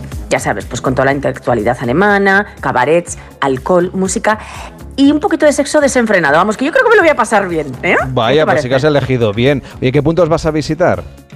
Mira, programa bien tu GPS y no me pierdas de vista en este viaje, porque yo te digo que, te, que, tiene un poquito de peligro, ¿eh? A mí me da mucho la noche. Bueno, te digo mis tres puntos del recorrido. Uno, llego al corazón de la ciudad, eh, Alexanderplatz, y viviré una noche loca en un cabaret berlinés. Luego, visitaré el famoso Cine Delphi. Y por último, no me voy a perder, bueno, sí, me voy a perder un poquito, por el lago Guanés, eh, para ponerle un punto más sano al viaje. Así que yo creo que, que, que, que le doy directamente al botón de mi Revelorian y regreso al pasado. Pues vamos allá. Ahora está Rebeca Marín viajando al pasado en Gente Viajera. Y creo que ya has llegado, Rebeca. ¿Dónde estás? Uf, pues mira, estoy rodeada de gente. Eh, la verdad es que la ciudad es un bullicio. ¿eh? Acabo de aterrizar en Alexanderplatz. Esto, como te decía, es el centro de Berlín. Y he llegado al año 1927 y estamos en plena República de Weimar. Es de noche, por cierto, hace un poquito de rasca, pero bueno, eh, en fin, que esto es Berlín. Pero vamos, que aquí la gente ni siente ni padece. ¿eh? O sea, los alemanes es que, bueno, están acostumbrados a esto del frío. Y como podéis escuchar así de fondo, esta ciudad, bueno, pues en esta época no duermen. O sea, la calle está a rebosar. Para que os situéis, Berlín, después de la guerra, pues estaba hecha polvo, claro. Casi un millón de muertos por la guerra, enfermedades como la gripe, miles de desempleados, el marco devaluado. Pero aún así se convirtió y hoy día, vamos, me refiero, en la época en la que yo estoy, es la tercera ciudad más poblada del mundo. Y bueno, doy fe de ello, ¿eh? Está llena de oportunidades, alegría para gastar dinero, también te digo de los que lo tienen, ¿eh? Porque, porque los otros, pues no, porque es una ciudad de contrastes. En el este eh, bueno, pues está toda la pobreza. Y el oeste está lleno de mansiones, salones de baile, cabarets. Y os voy a contar algo muy significativo. En la zona oeste, la gente pudiente paga 50 marcos por entrar a un espectáculo, mientras que en el este, alucinad, se puede comer por, por menos de un marco. O sea, la diferencia es importante. ¿eh? Uy, uy, ¿estáis escuchando? Yo escucho jazz. Yo Hasta creo que aquí también llega lo oís, ¿no? estupendamente. Sí, sí, sí. Sí, ¿no? Pues mira, es un concierto de jazz que hay en uno de los locales. A ver, es que esta es la época del jazz por excelencia también aquí, ¿eh? Y mira, yo te aseguro que esto es una locura. La calle está llena de bares nocturnos por donde, bueno, pues salen melodías como esta, luces de neón, cabarets. Y también hay chicas que ofrecen sus servicios a hombres pues con smoking, Ya, con sombrero. Eh, claro, a ver, es que en esta época muchos y muchas querían triunfar en el mundo del espectáculo a toda costa. Y, y os voy a contar un detalle. Unas iban, mira, botas marrones, otras blancas. Y por lo visto, según el color de las botas que llevan puestas, pues los supuestos clientes que están rodando por aquí saben cuál es su especialidad. Vaya tela, ¿eh, Carles? Rebeca, pues va, métete en uno, anda y cuéntanos qué tal el ambiente, que me imagino que debe ser muy interesante. Eh, pues mira, tus palabras son órdenes. ¿Tú me mandas que haga una mudanza? No. ¿Me mandas que me meta en un bar? Pues sí, ¿vale? Así que ahí voy. Estoy en el Kit Kat Club, que seguro que os suena. eh, bueno, estáis escuchando, ¿no? Porque es el famoso cabaret de la película que protagonizó Liza Minnelli. Bueno, la verdad es que la música es maravillosa. bueno, estoy tosiendo. Debe haber mucho humo por ahí, debe estar la gente fumando. ¿No sabes? Bueno, está todo cubierto de humo. Bueno, veo como o, o- o intuyo las figuras de un montón de gente, pero claro, el humo lo cubre todo porque es que en esta época todo el mundo fuma con esas elegantes pipas que sujetan los pitillos. El ambiente es muy denso, como te digo. Y veo un montón de mujeres con ese pelo corto a lo gasón y esos vestidos divinos que a mí me encantan. Bueno, a ver, estoy viendo a mujeres vestidas de hombres, a hombres vestidos de mujeres, gente bailando absolutamente borracha también. Y mira, yo es que me tengo que meter en este ambiente. O sea, me tengo que, que- que- que- que- que mimetizar con esto. Así que me voy a la barra a tomarme un chupito de absenta, que se llama muchísimo. Y. ¡Uy! Bueno, bueno, bueno. ¿Sabes a quién estoy viendo en la barra? A la mismísima Marlene Dietrich. Eh, lleva una boa negra de plumas maravillosa y la veo que está hablando, por cierto, muy acaramelada, eh, con una chica joven. Yo diría que tiene pues poco más de 18 años. Bueno, ¿sabes quién es? Es Greta Garbo. ¿Qué me y claro, y tan acarameladas, claro. eh, ya sabéis que tuvieron una relación, pero poco después la Garbo eh, la fichó Hollywood, triunfó. Y digamos que su relación se truncó y Marlene, que tenía peor carácter que Paco Umbral, pues la puso de vuelta y media. Por cierto, esto es muy curioso. Ambas pertenecieron al círculo de costura. Y diréis, oye, pues no les pega nada lo del ganchillo, ¿no? Eh, tan, tan, tan, tan animosas que son. Pero es que en realidad era un club privado de mujeres lesbianas. Bueno, bisexuales, porque yo aquí veo que todo el mundo experimenta. Estoy viendo todo tipo de parejas. Bueno, pues eran mujeres que aspiraban a triunfar en Hollywood, duró hasta los 50 aproximadamente, y la excusa era bordar pañuelos, pero claro, la realidad era bien distinta. Y pertenecieron, por ejemplo, Joan Crawford, Ava Gardner también a él, o sea, bueno, que, que, mm, que, que- tuvo que estar interesante. ¡Uy! Este- ¡Oh, qué envidia! Mira, estoy escuchando ahora mismo swing porque en la pista de este cabaret hay unas cuantas parejas bailando. Bueno, como si lo fueran a prohibir, vamos. Y es que, claro, tened en cuenta que bailar estuvo prohibido por la guerra hasta diciembre de 1918. Así que, claro, cuando dejó de estarlo, pues se pusieron como locos y, y no ha parado, y no han parado. La diversión y la libertad que se respira dentro de este eh, garito, vamos, te aseguro, de este cabaret es total.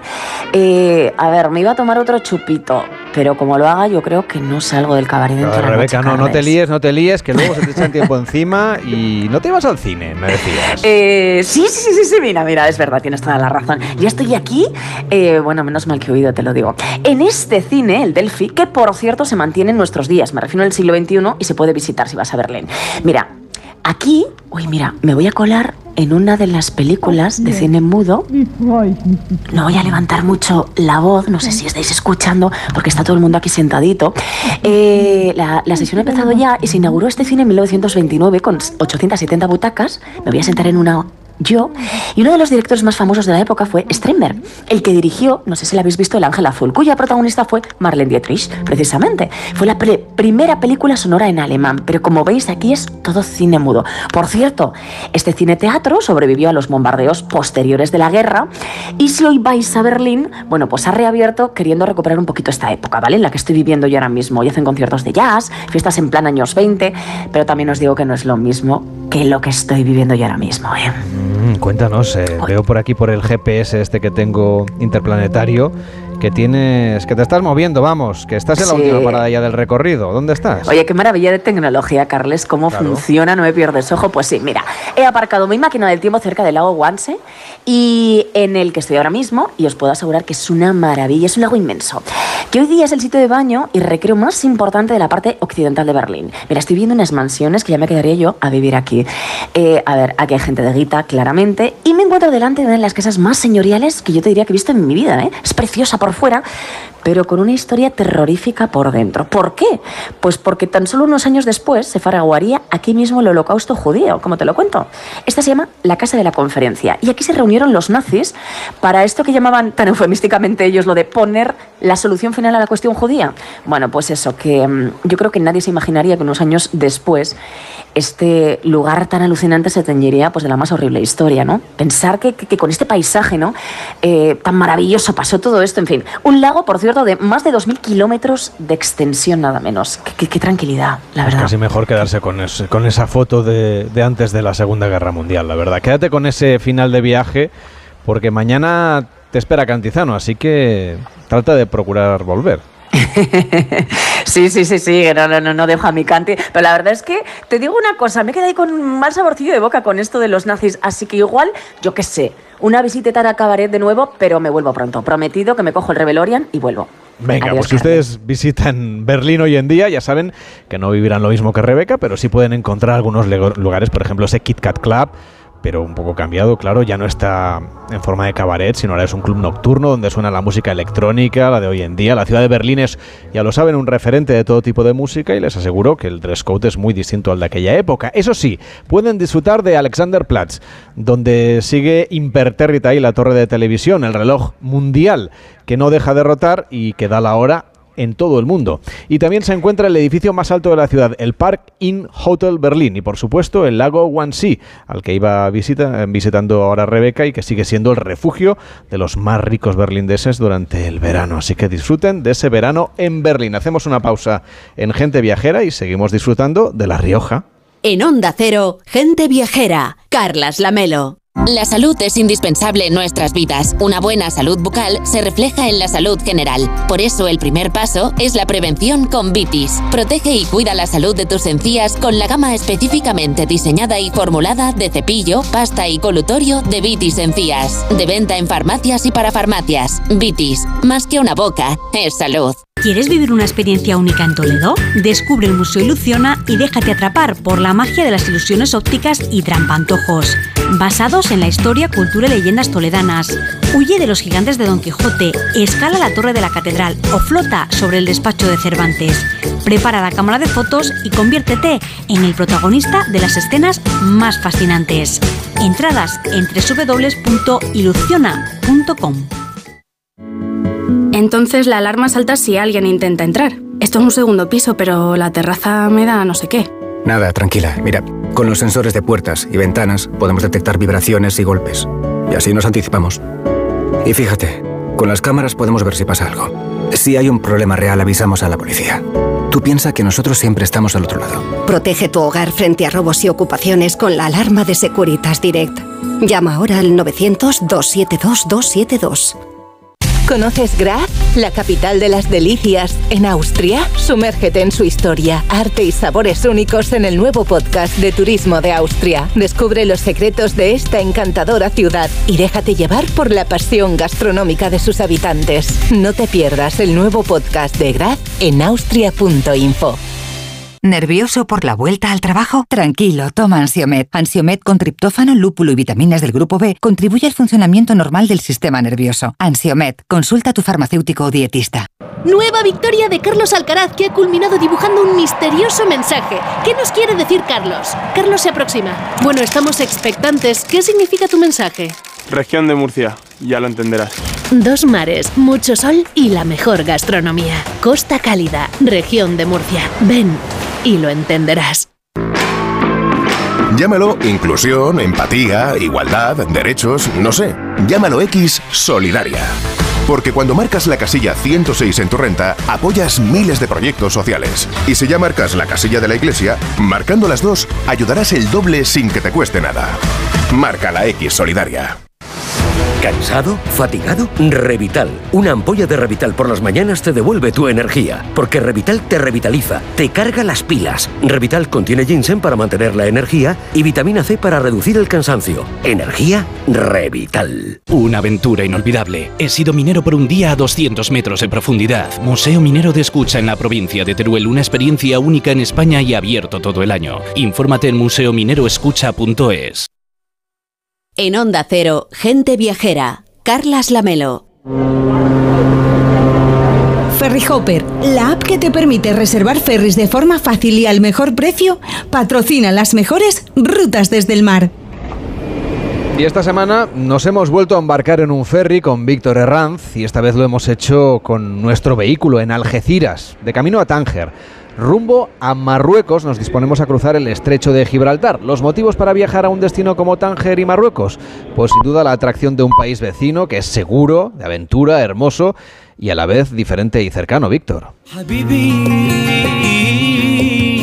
Pues sí, Carles, y muchos son los viajeros que encuentran más similitudes entre nuestras culturas que diferencias, sobre todo en el sentido de la hospitalidad, el gusto por conocer al viajero, por compartir la mesa y disfrutar de una buena conversación a la caída de la tarde. Viajar a Marruecos y hacerlo en coche o autocaravana, moto o incluso en bicicleta a través del ferry es toda una aventura, ya sea por la experiencia de cruzar a otro continente por una frontera marítima tan impresionante como el estrecho de Gibraltar, pues como por la sensación también de libertad al viajar a África.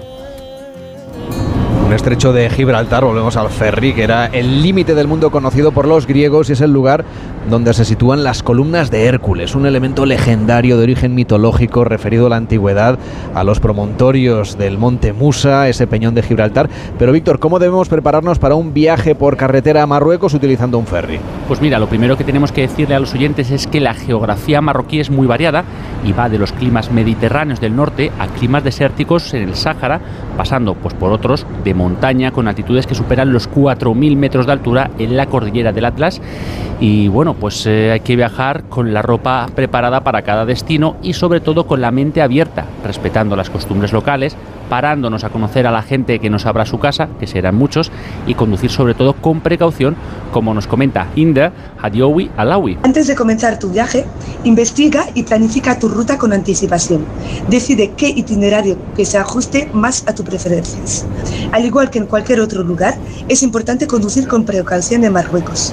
Asegúrate de tener un seguro de coche adecuado que cubra cualquier eventualidad durante tu viaje.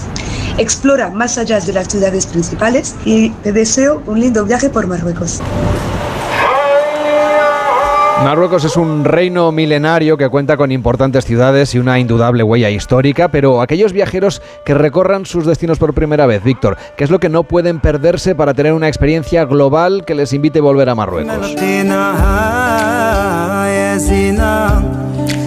Pues la verdad es que Marruecos esconde ciudades con medinas que atrapan al visitante, una naturaleza sorprendente donde realizar todo tipo de actividades, un rico patrimonio, no muy alejado del nuestro también, gentes muy hospitalarias y una luz que da paz y tranquilidad a los destinos. Además, hay mecas del surf, de la artesanía, del relax. Puedes explorar las ciudades imperiales como Marrakech, Fez, Rabat y Meknes.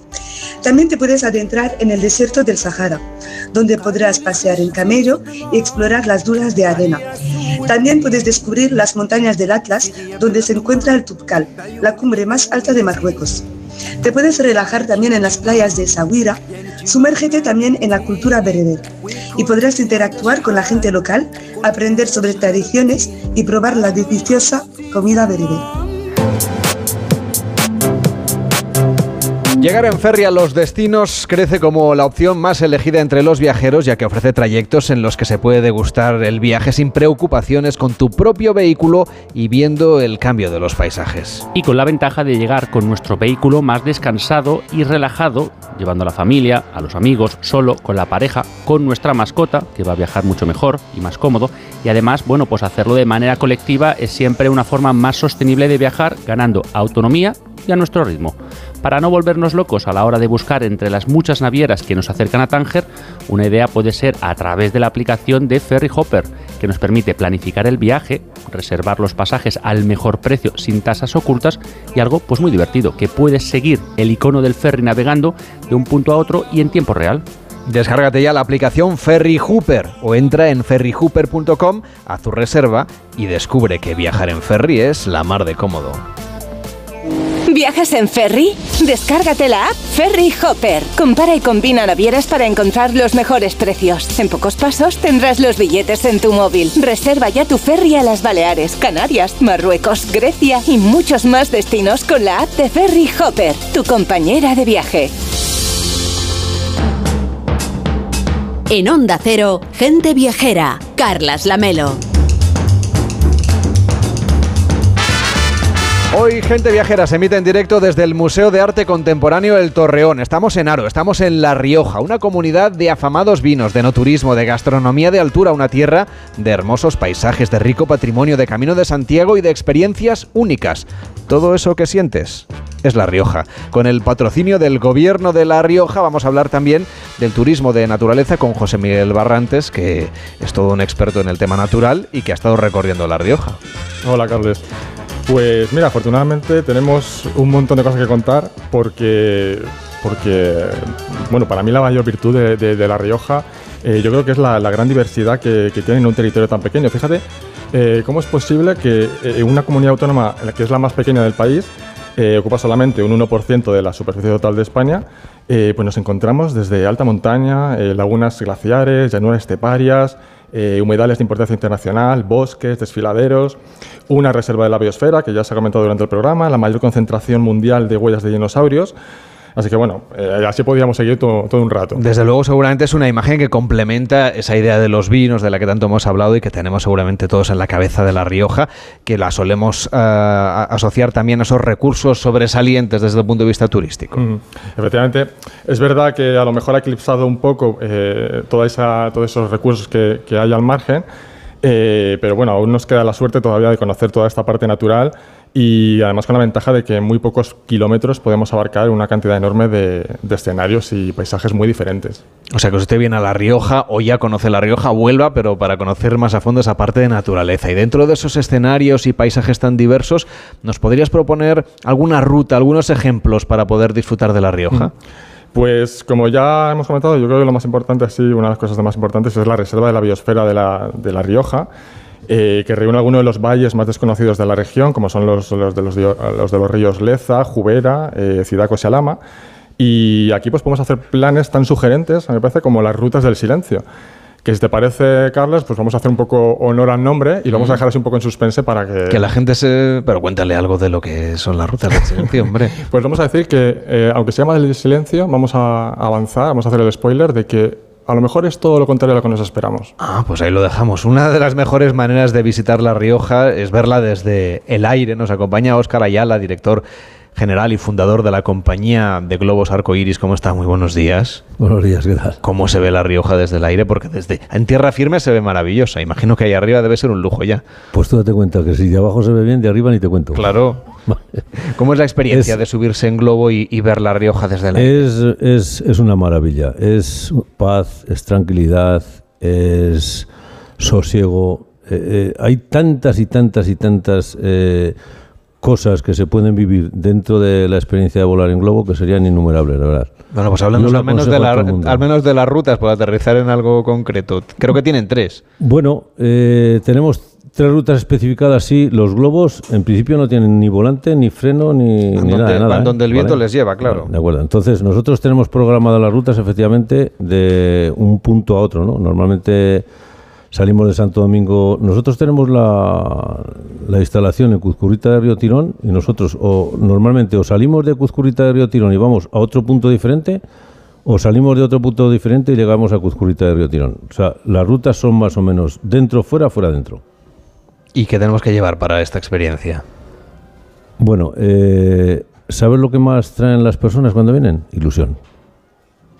Hombre, claro, es que eso de subir en globo, ¿verdad? No lo ha hecho todo el Bueno, no a todos les gusta, ¿eh? No te creas. No me diga, no puede ser. Si no da vértigo ni nada, mire que yo tengo muchísimo vértigo y cuando he subido en globo... Ya, ya, sí, sí, ya lo sé que no da vértigo ni, nada, pero... Usted ya lo sé que es el que conduce. bueno, no conduce, pero hay personas que, bueno, conduce que eh, yo no me monto en ese trapo, no, en esa tela, dice mucha gente, ¿no? Pero la verdad es una, de, una de las velas más grandes de España, ¿no? Sí, la más grande. La más grande. Del norte de España. Bueno, y además, los viajeros que vengan en el mes de agosto van a poder disfrutar de la vigésimo tercera regata internacional de globos aerostéticos, aerostáticos Aro Capital del Rioja. Cuéntenos cómo es esta competición. Ya son bastantes, ¿eh? 23. 23 años. Ya somos mayores de edad, ¿eh? bueno, ¿cómo es la competición? Pues nosotros abrimos la competición siempre a internacional, ¿no? Y lo que hacemos... Bueno, dentro de las 23 regatas internacionales que vamos haciendo, que también va cambiando de nombre, antes se, llamaba de una manera, ahora de otra, hemos hecho siete campeonatos de España también. Esto hay que decirlo porque ninguna ciudad de España tiene siete campeonatos de España hechos como, como los tiene Aro, ¿vale? Es fácil. Se trata de ir a unos puntos definidos que pone el director de competición. Hay que tirar un testigo con, una, con un lacito que pone el número del competidor. Y bueno, pues el competidor que más puntos saque al final de la competición es el que gana. Ni más ni menos, ni más. Usted, Oscar, está además todo un hito. Déjeme que cuente en este ámbito, porque si no me equivoco, tiene el récord de España de distancia de vuelo en globo. Sí. ¿Cómo fue ese viaje? Con un montón Bueno, de gas, me pues, imagino, eh, para, para poder hacerlo. El viaje fue dos personas y todo lleno de gas, efectivamente. Exacto. Nosotros gastamos 17 botellas de gas en aquel vuelo. Tampoco, tampoco es que estuviese muy definido, ¿vale? Nosotros salimos aquel día, un tal 8 de marzo de 2008. Y a ver qué tal. Dime. No me lo creo. Ya llevaba usted 17 bombonas, ya tenía usted intención bueno, de hombre. un viaje largo. Por supuesto, pero bueno, hay que- es- en los globos hay que ser previsor, ¿eh? Tampoco sabíamos dónde íbamos a llegar con seguridad, pero bueno, la, verdad es que hicimos un vuelo bastante largo, salimos de aquí de la localidad de Curcudita y, llevamos- y llegamos hasta Don Benito, Badajoz, que O sea, que casi cruzaron ustedes España. El que vino conmigo, yo, la verdad que había andado mucho por Extremadura y sab- sabía dónde estaban los pueblos, ¿no? Yo le iba diciendo, mira, don Benito, Badajoz. Dice, sí, mi abuela un camión. Bueno, pues es verdad, estamos donde don Benito y aterrizamos en don Benito, la verdad. Y aún hicimos, este hicimos 476 kilómetros, pero aún, aún hay un récord mayor, que no salimos de La Rioja, salimos de, de Guardo de Palencia y aterrizamos en un pueblito cerca de la Sierra de Aracena que se llama La Ava, hicimos 496, o sea que tenemos el récord por dos veces. O sea que enhorabuena doblemente entonces. Bueno, pero el que es bueno es mi hijo, ¿eh? ese es un artista. Ah, pues otro día le traemos, Sí, eso sí. no lo sabía. Bueno, tenemos otra perspectiva para conocer hoy La Rioja, la hemos conocido por tierra, claro, la hemos conocido desde el aire ahora y lo queremos hacer desde el agua. Por ejemplo, subidos a un kayak, a una piragua. Luis Traspaderne, gerente y monitor de la empresa Hoja Sport. ¿Cómo está? Buenos días. Hola, buenos días. Recomiéndonos, a- estar aquí. recomiéndonos, por favor, alguna ruta de piragüismo que podamos hacer este verano. Bueno, mira, yo eh, tratando de ese del río que trabajamos, que es el río Ebro, te recomendaría cualquier ruta que se pueda hacer en el río Ebro en el tramo de La Rioja. La Rioja, eh, el río Ebro entra en La Rioja por las conchas de Aro, ahí tiene buena agua, tiene buenos rápidos y tiene unos recorridos muy bonitos para la gente que quiera ser muy aventurera y pasar un rato muy agradable.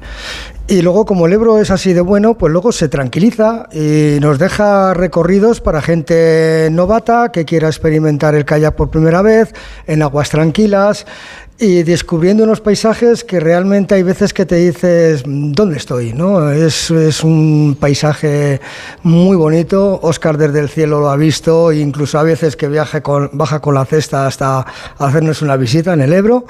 Y, y sabemos todos que el Ebro te da una, una visión del río verdaderamente espectacular. Y por si fuera poco, todavía otra perspectiva. Subidos a una bicicleta eléctrica recorriendo viñedos. Otra experiencia chulísima. Bueno, para mí es el futuro de, las actividades dentro de los viñedos porque eh, esta zona de, la, Rioja Alta es espectacular, eh, con mil valles pequeños, pero es dura para andar en una bicicleta convencional. En cambio, una eléctrica te permite moverte 40, 50 kilómetros disfrutando verdaderamente del paisaje y entrando en esos viñedos que tan buenos vinos dan.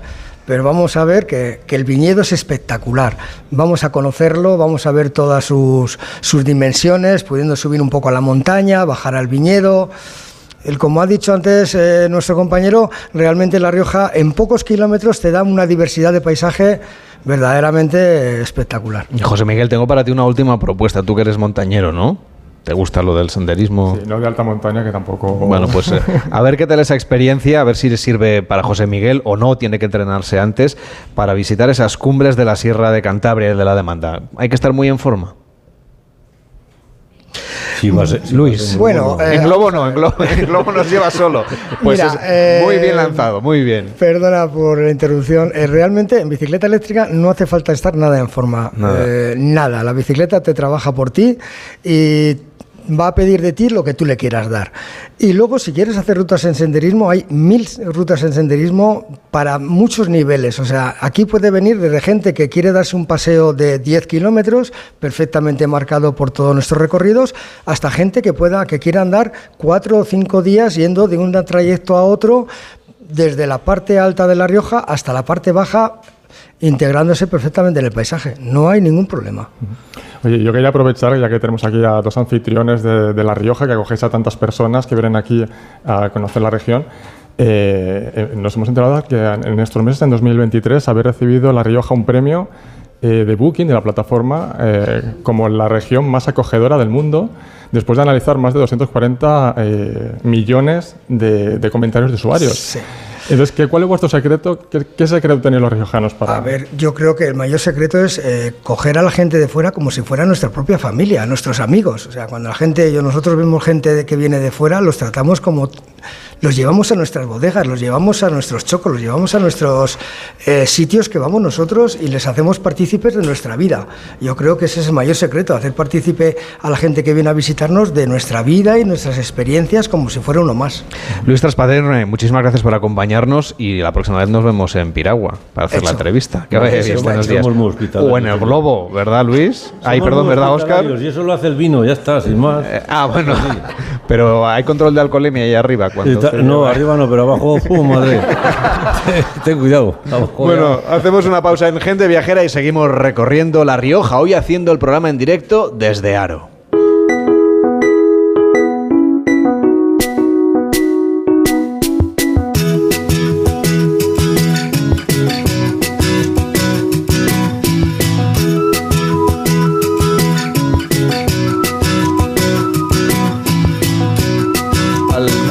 Es un mensaje que no entiende de idiomas y que solo cobra sentido en la región de Murcia. Dos mares, mucho sol y la mejor gastronomía. Costa Cálida, región de Murcia. Ven y lo entenderás. En Onda Cero, gente viajera. Carlas Lamelo. Onda Cero. ¿Llevamos todo?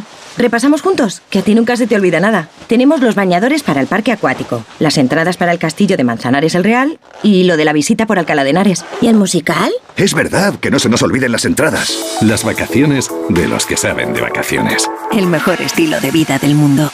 Comunidad de Madrid. Sandos Hotels, en las mejores playas de Lanzarote, Ibiza, Benidorm y Riviera Maya. Disfruta de un descuento exclusivo extra por reservar directamente con nosotros en tus próximas vacaciones. Además de ventajas como flexibilidad de cancelación. Consulta en nuestra página web. Te esperamos. Hablemos claro. De vuelta funciona. Funciona tan bien que si nos escuchas y no eres un temerario, pagarás muy pocas multas y nunca perderás el carné. Garantizado. Bueno, sí, porque yo no he vuelto a pagar multas, aunque vengan, yo las escaneo a vosotros y la verdad que yo estoy muy contenta, incluso os he recomendado. Encima pagáis si te retiran el carnet. De vuelta. 900-200-240. 900-200-240 o devuelta.es. Mucho que ganar. Reacciona. En la vida hay cambios muy importantes. Un cambio de casa, una oficina nueva, un local más grande. Para que esos cambios sean perfectos, acude a los profesionales de mudanzas Segoviana. Mudanzas del hogar, guardamuebles, mudanzas de oficinas en toda la comunidad de Madrid. Consulta las ofertas en amsegoviana.com o en el 91 548 77 18. Manolo, ponme un vino. ¿Qué te pongo? Un río. No, no, no sigas. Quiero un vino de Madrid, que estamos en Madrid y son excepcionales. Pues tienes razón. Marchando, un vino de Madrid. Denominación de origen Vinos de Madrid. www.vinosdemadrid.es. Son nuestros y son únicos.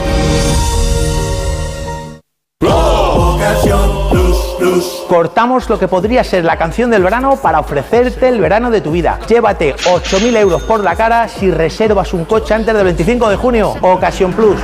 8.000 coches al mejor precio, 8.000 euros de regalo por la cara. Consulta condiciones en ocasiónplus.com. Big Mat Silviu, Coslada, ventanas de PVC. Big Mat Silviu. Big Mat Silviu, Ventanas de PVC Big Mat Silviu. Materiales de construcción. Silviumateriales.com. Big Mat Silviu, Coslada y Torrejón. Las impresionantes vistas del valle desde la cima del Montarto. Pedaleo en familia por los pueblos a través del Camín Reiau. O una excursión a la desconocida Val de Torán. Este verano, muévete entre pura naturaleza. Este verano, escápate a la Val d'Aran, la esencia de los Pirineos.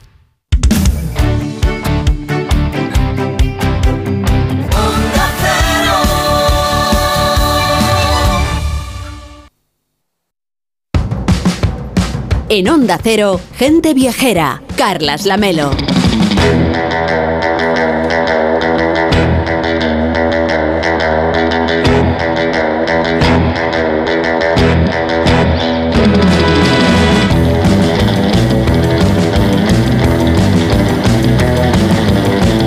Bueno, y qué bien se está, la verdad, en La Rioja y qué bien se está con este nuevo estudio móvil tan viajero que tenemos ya en Gente Viajera, arroba Gente Viajera OCR en Instagram. Va a poder usted ver cómo es de flamante, de brillante, de verde, de, de- de estupendo, de maravilloso este estudio nuevo que estamos estrenando hoy en La Rioja, aquí en Gente Viajera. Y va a poder ver también las fotografías de algunas de las visitas, recorridos y también lo que hemos comido, incluso bebido en La Rioja. Porque claro, ¿qué vamos a hacer si no aquí en esta tierra de vinos, Elena, si no es, si no es beber, ¿no? Pero con moderación. Con moderación y no al volante, eso es lo primero. Pero no, por aquí nos dicen, llevan, eso es maravilloso. por aquí dicen La Rioja se vive y se bebe y no necesariamente en ese orden. Oye, ¿llevas la cuenta de cuántas veces has venido tú a La Rioja? La verdad que no. Con gente viajera hemos venido ni recuerdo cuántas veces. Tres veces esta temporada, por ejemplo. Eh, Yo para mí es la primera, pero en años anteriores eh, ha caído unas cuantas ocasiones. También me he venido por aquí varias veces con el fotógrafo con el que trabajo para hacer reportajes y hasta de vacaciones con amigos ha caído alguna escapada, o sea que, que tengo muy buenos recuerdos de esta tierra. Y luego hay muchísimo por ver aquí. En unas geografías tirando a pequeñitas y bastante manejables, se concentra muchísimo patrimonio para alinear los días en La Rioja, nos lo contaba Enrique Domínguez Uceta en la primera hora. Por todas sus esquinas tienes unos paisajes que son una maravilla desde ya mismo. Ayer mismo veníamos conduciendo hasta Aro y teníamos kilómetros y kilómetros de viñedos ahora verdísimos, pero quien no vaya a venir ahora o en verano, que vaya a venir un poquito después, que sepa que la cosa va desde ahora a mejor, porque mm, hasta pasada la vendimia, ya en octubre, incluso en noviembre, las hojas de las parras se tiñen de rojos y dorados y conducir por sus carreteras secundarias de verdad que es un espectáculo.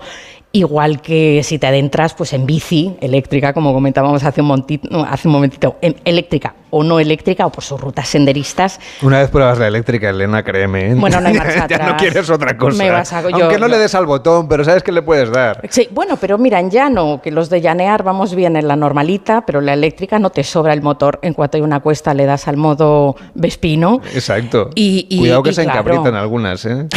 Haciendo caballito. Hay que saber llevarlas también. Claro, ojo, pero es que, claro, eh, yo fíjate, viniendo además por La Rioja, hace años vi por primera vez una bici eléctrica, gente muy mayor, Mm. extranjeros, europeos, muy mayores, haciéndose unas rutas por La Rioja, porque aquí tienen colinitas, ¿eh? O sea, no Aquí hace falta, aquí hace falta. Es un sitio para disfrutar y gastar la batería. Exactamente. Entonces eh, te adentras por ahí, mm, mm, por La Rioja más rural, también en bici eléctrica o, caminando. Y, decir La Rioja más rural es decir casi toda la comunidad, porque es que el 90% del territorio riojano es rural. Luego por las noches, si no sales de vinos por pueblos tan animados como estaba anoche Aro, donde estamos ahora mismo, pues puedes salir a buscar unos cielos estrellados que son otro espectáculo, sobre todo, sobre todo en la reserva de la biosfera de los valles de Leza, Juera, Cidacos y Alama. Encima se come, como venimos contando, pues gloria bendita por todas partes.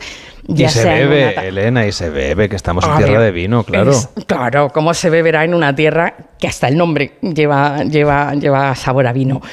Pero vamos, para tomarte un buen Rioja yo creo que no hace falta venir hasta aquí. Eso te lo encuentras en cualquier restaurante de España o lo disfrutas en una cena con amigos en casa. Sin embargo, tomarte una copa de tu vino favorito en la bodega donde se produce, eso ya Solo se puede hacer aquí. so- eso lo se puede hacer aquí. O en la Solo- herradura, por ejemplo, aquí en Aro, con ese ambientillo que había anoche. Claro, y eso de verdad que Eso son, solo está aquí. Son palabras mayores, eso sí que es toda una experiencia y para eso sí que hay que venir. Además, con las alegrías que nos da el buen vino, que desde aquí mando un cariñoso saludo al maestro Raúl del Pozo, con las alegrías que nos da el vino, y tiene algo casi, casi de sagrado perderte y conocer los entresijos de la bodega donde nace ese vino, pues que todos tenemos asociado a un momento único en esta vida, o sea, un momento de felicidad, un momento de desamor. Eh, cada uno tenemos eh, un poco un- un vino que te trae un recuerdo muy único y el que no lo tenga, pues ya puede venir a buscarlo porque aquí mm, hay unas 400 bodegas en La Rioja, cerca de 150 de ellas se pueden visitar. Las hay más familiares, eh, las hay más industriales, más de diseño, con la tradición centenaria de estas bodegas eh, que hablábamos del barrio de la estación, que hemos mencionado tantas veces. Pero quien esté preparando un viaje a La Rioja, una escapada, yo le diría que no se volviera loca, que no se volviera loco y que salvo que sea un súper experto en vino y quiera abarcar lo más posible, que visite una sola bodega o dos, que nos perdonen los bodegueros, pero que no se vuelva loco. Y que vuelva, que vuelva luego al cabo de unos meses y visite otras dos y ya está. pero eso sí, que la elija muy bien elegida, porque hay muchísimo, eh, como decíamos, la de su vino favorito nunca es mala opción, pero hay muchísimas que se alinean con experiencias estupendas que van más allá de conocer eh, la bodega y el, y el, proceso de elaboración del vino. A mí una que me encanta es la de Muga, que tiene más de un siglo de historia, tiene tonelería propia, donde puedes incluso ver eh, eh, hasta el punto de fuego que le dan a cada barrica, lo puedes ver allí en directo, puedes sobrevolar sus viñedos en globo y rematar con un aperitivo de choricillos al sarmiento en los campos al bajar a tierra o con una comida como Dios manda en su restaurante, con sus pochas, su menestra tan riojana o su cordero lechal, pero como te digo, hay muchísimas más. Eh, están tan familiares como la de Viñedos Ruiz Jiménez en Aldea Nueva de Ebro, que antes de que la sostenibilidad se pusiera de moda, fuera la palabra de moda, ellos ya apostaron hacia lo suyo por la producción de vinos ecológicos o con la historia de López de Heredia Viñatondonia en Aro, igual que la de Muga, donde puedes recorrer sus cavas forradas literalmente de telarañas y llevarte para casa unas botellas de la tienda con forma de decantador gigante que le enseñaron, le encargaron diseñar al, la premio Pritzker de arquitectura Zaha Hadid. Son solo algunas de las que conozco, que me gustaron mucho, pero como te digo, hay casi 150 bodegas abiertas a las visitas, además de bodegas con hotel, con restaurante, en muchas de ellas mm, con experiencias como hablábamos antes, con bicis por los viñedos, eh, la posibilidad de participar en la vendimia y en todas tienes eh, catas de vinos al, final del recorrido eh, por sus salas de, de barricas, incluso en plan macedonista puedes echar unas horas en algún spa con tratamientos de vinoterapia que me han dicho. Me han dicho que deja el pelo estupendo. El pelo estupendo. Sí, en la, fiesta del vino dicen que lo mejor es cómo te queda la piel luego. Pero vamos, yo no sé. Lo de la piel lo sé porque lo he probado con, a veces con algún jabón que he comprado cuando he venido por aquí y tal, que solo para lavarse las manos ya notas la diferencia. ¿eh? A ver, es que mm, por lo visto la vid tiene unas mm, propiedades antioxidantes que te dejan exactamente la piel muy suave y si no se obra el milagro, que a lo mejor no siempre ocurre, como mínimo muy relajado sí que sales. Pues venga, Elena, vamos a proponer a los oyentes, a la gente viajera, una escapada de varios días por La Rioja. Pues mira, eh, aquí se trata sobre todo de elegir, porque decíamos La Rioja es pequeñita, pero matona, porque en dos o tres días no te la acabas, no te da para verlo todo, y toca elegir. Y ahí vienen muy bien dos webs, una es rutadelvinorioja.com, que reúne todas las bodegas, restaurantes, enotecas, alojamientos y experiencias alrededor del vino en la zona de la Rioja Alta, o sea que buceando por ahí ya te puedes muy bien organizar una ruta de dos, tres días. Y, en esta parte de la Rioja Alta, eh, Enrique ya nos ha contado mucho de su patrimonio, pero si algo no te puedes perder, un aficionado del vino no se puede perder, es el Museo Vivanco. En Briones, que es el pueblito, es una maravilla. El museo es una colección completísima Em, de, piezas alrededor de la cultura del vino realmente muy sorprendente. Y la otra web sería ruta del vino riojaoriental.com, que hace lo propio, como su nombre indica, pues por esta otra zona del territorio.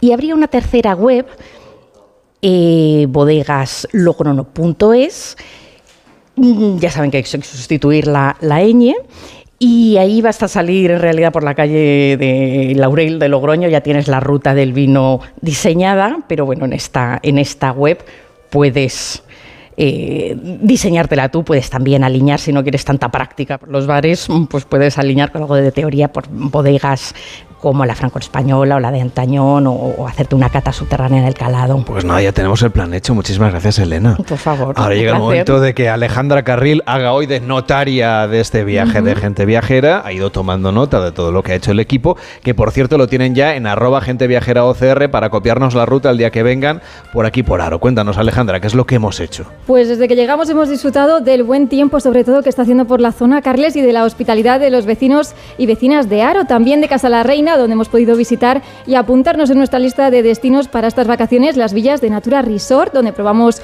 un vino ontañón. Y si menciono el vino, tengo que hacerlo también de la calidad gastronómica que hay en Alfaro, que estuvimos también esta temporada, en Aro y en toda La Rioja. Y si digo calidad, hablo del restaurante Terete, donde Jaime y todo el equipo nos deleitaron con pimientos rellenos de ternera y, por supuesto, sus especialidades, la menestra y el cordero, y con vinos propios de, de la casa, vino Terete o el Viña Cristina. Además, hemos paseado por el pueblo, por el famoso barrio de la estación y hemos cenado en el restaurante Los Caños, donde, ojo, triunfaron la merluza en tempura y los callos. Y justo al lado visitamos, junto al chef Miguel Caño, el restaurante Nublo con estrella Michelin. Una visita en la que ya entendemos por qué Aro es un referente de no turismo y gastronomía y todo ello alojándonos en el Hotel Arrope, que además de ser un lugar en el que se descansa muy bien, cuenta en su restaurante con un dispensador de vinos que hay que conocer. Ahora llega Noticias fin de semana, llega Juan Diego Guerrero. Mañana seguimos viajando en Gente Viajera.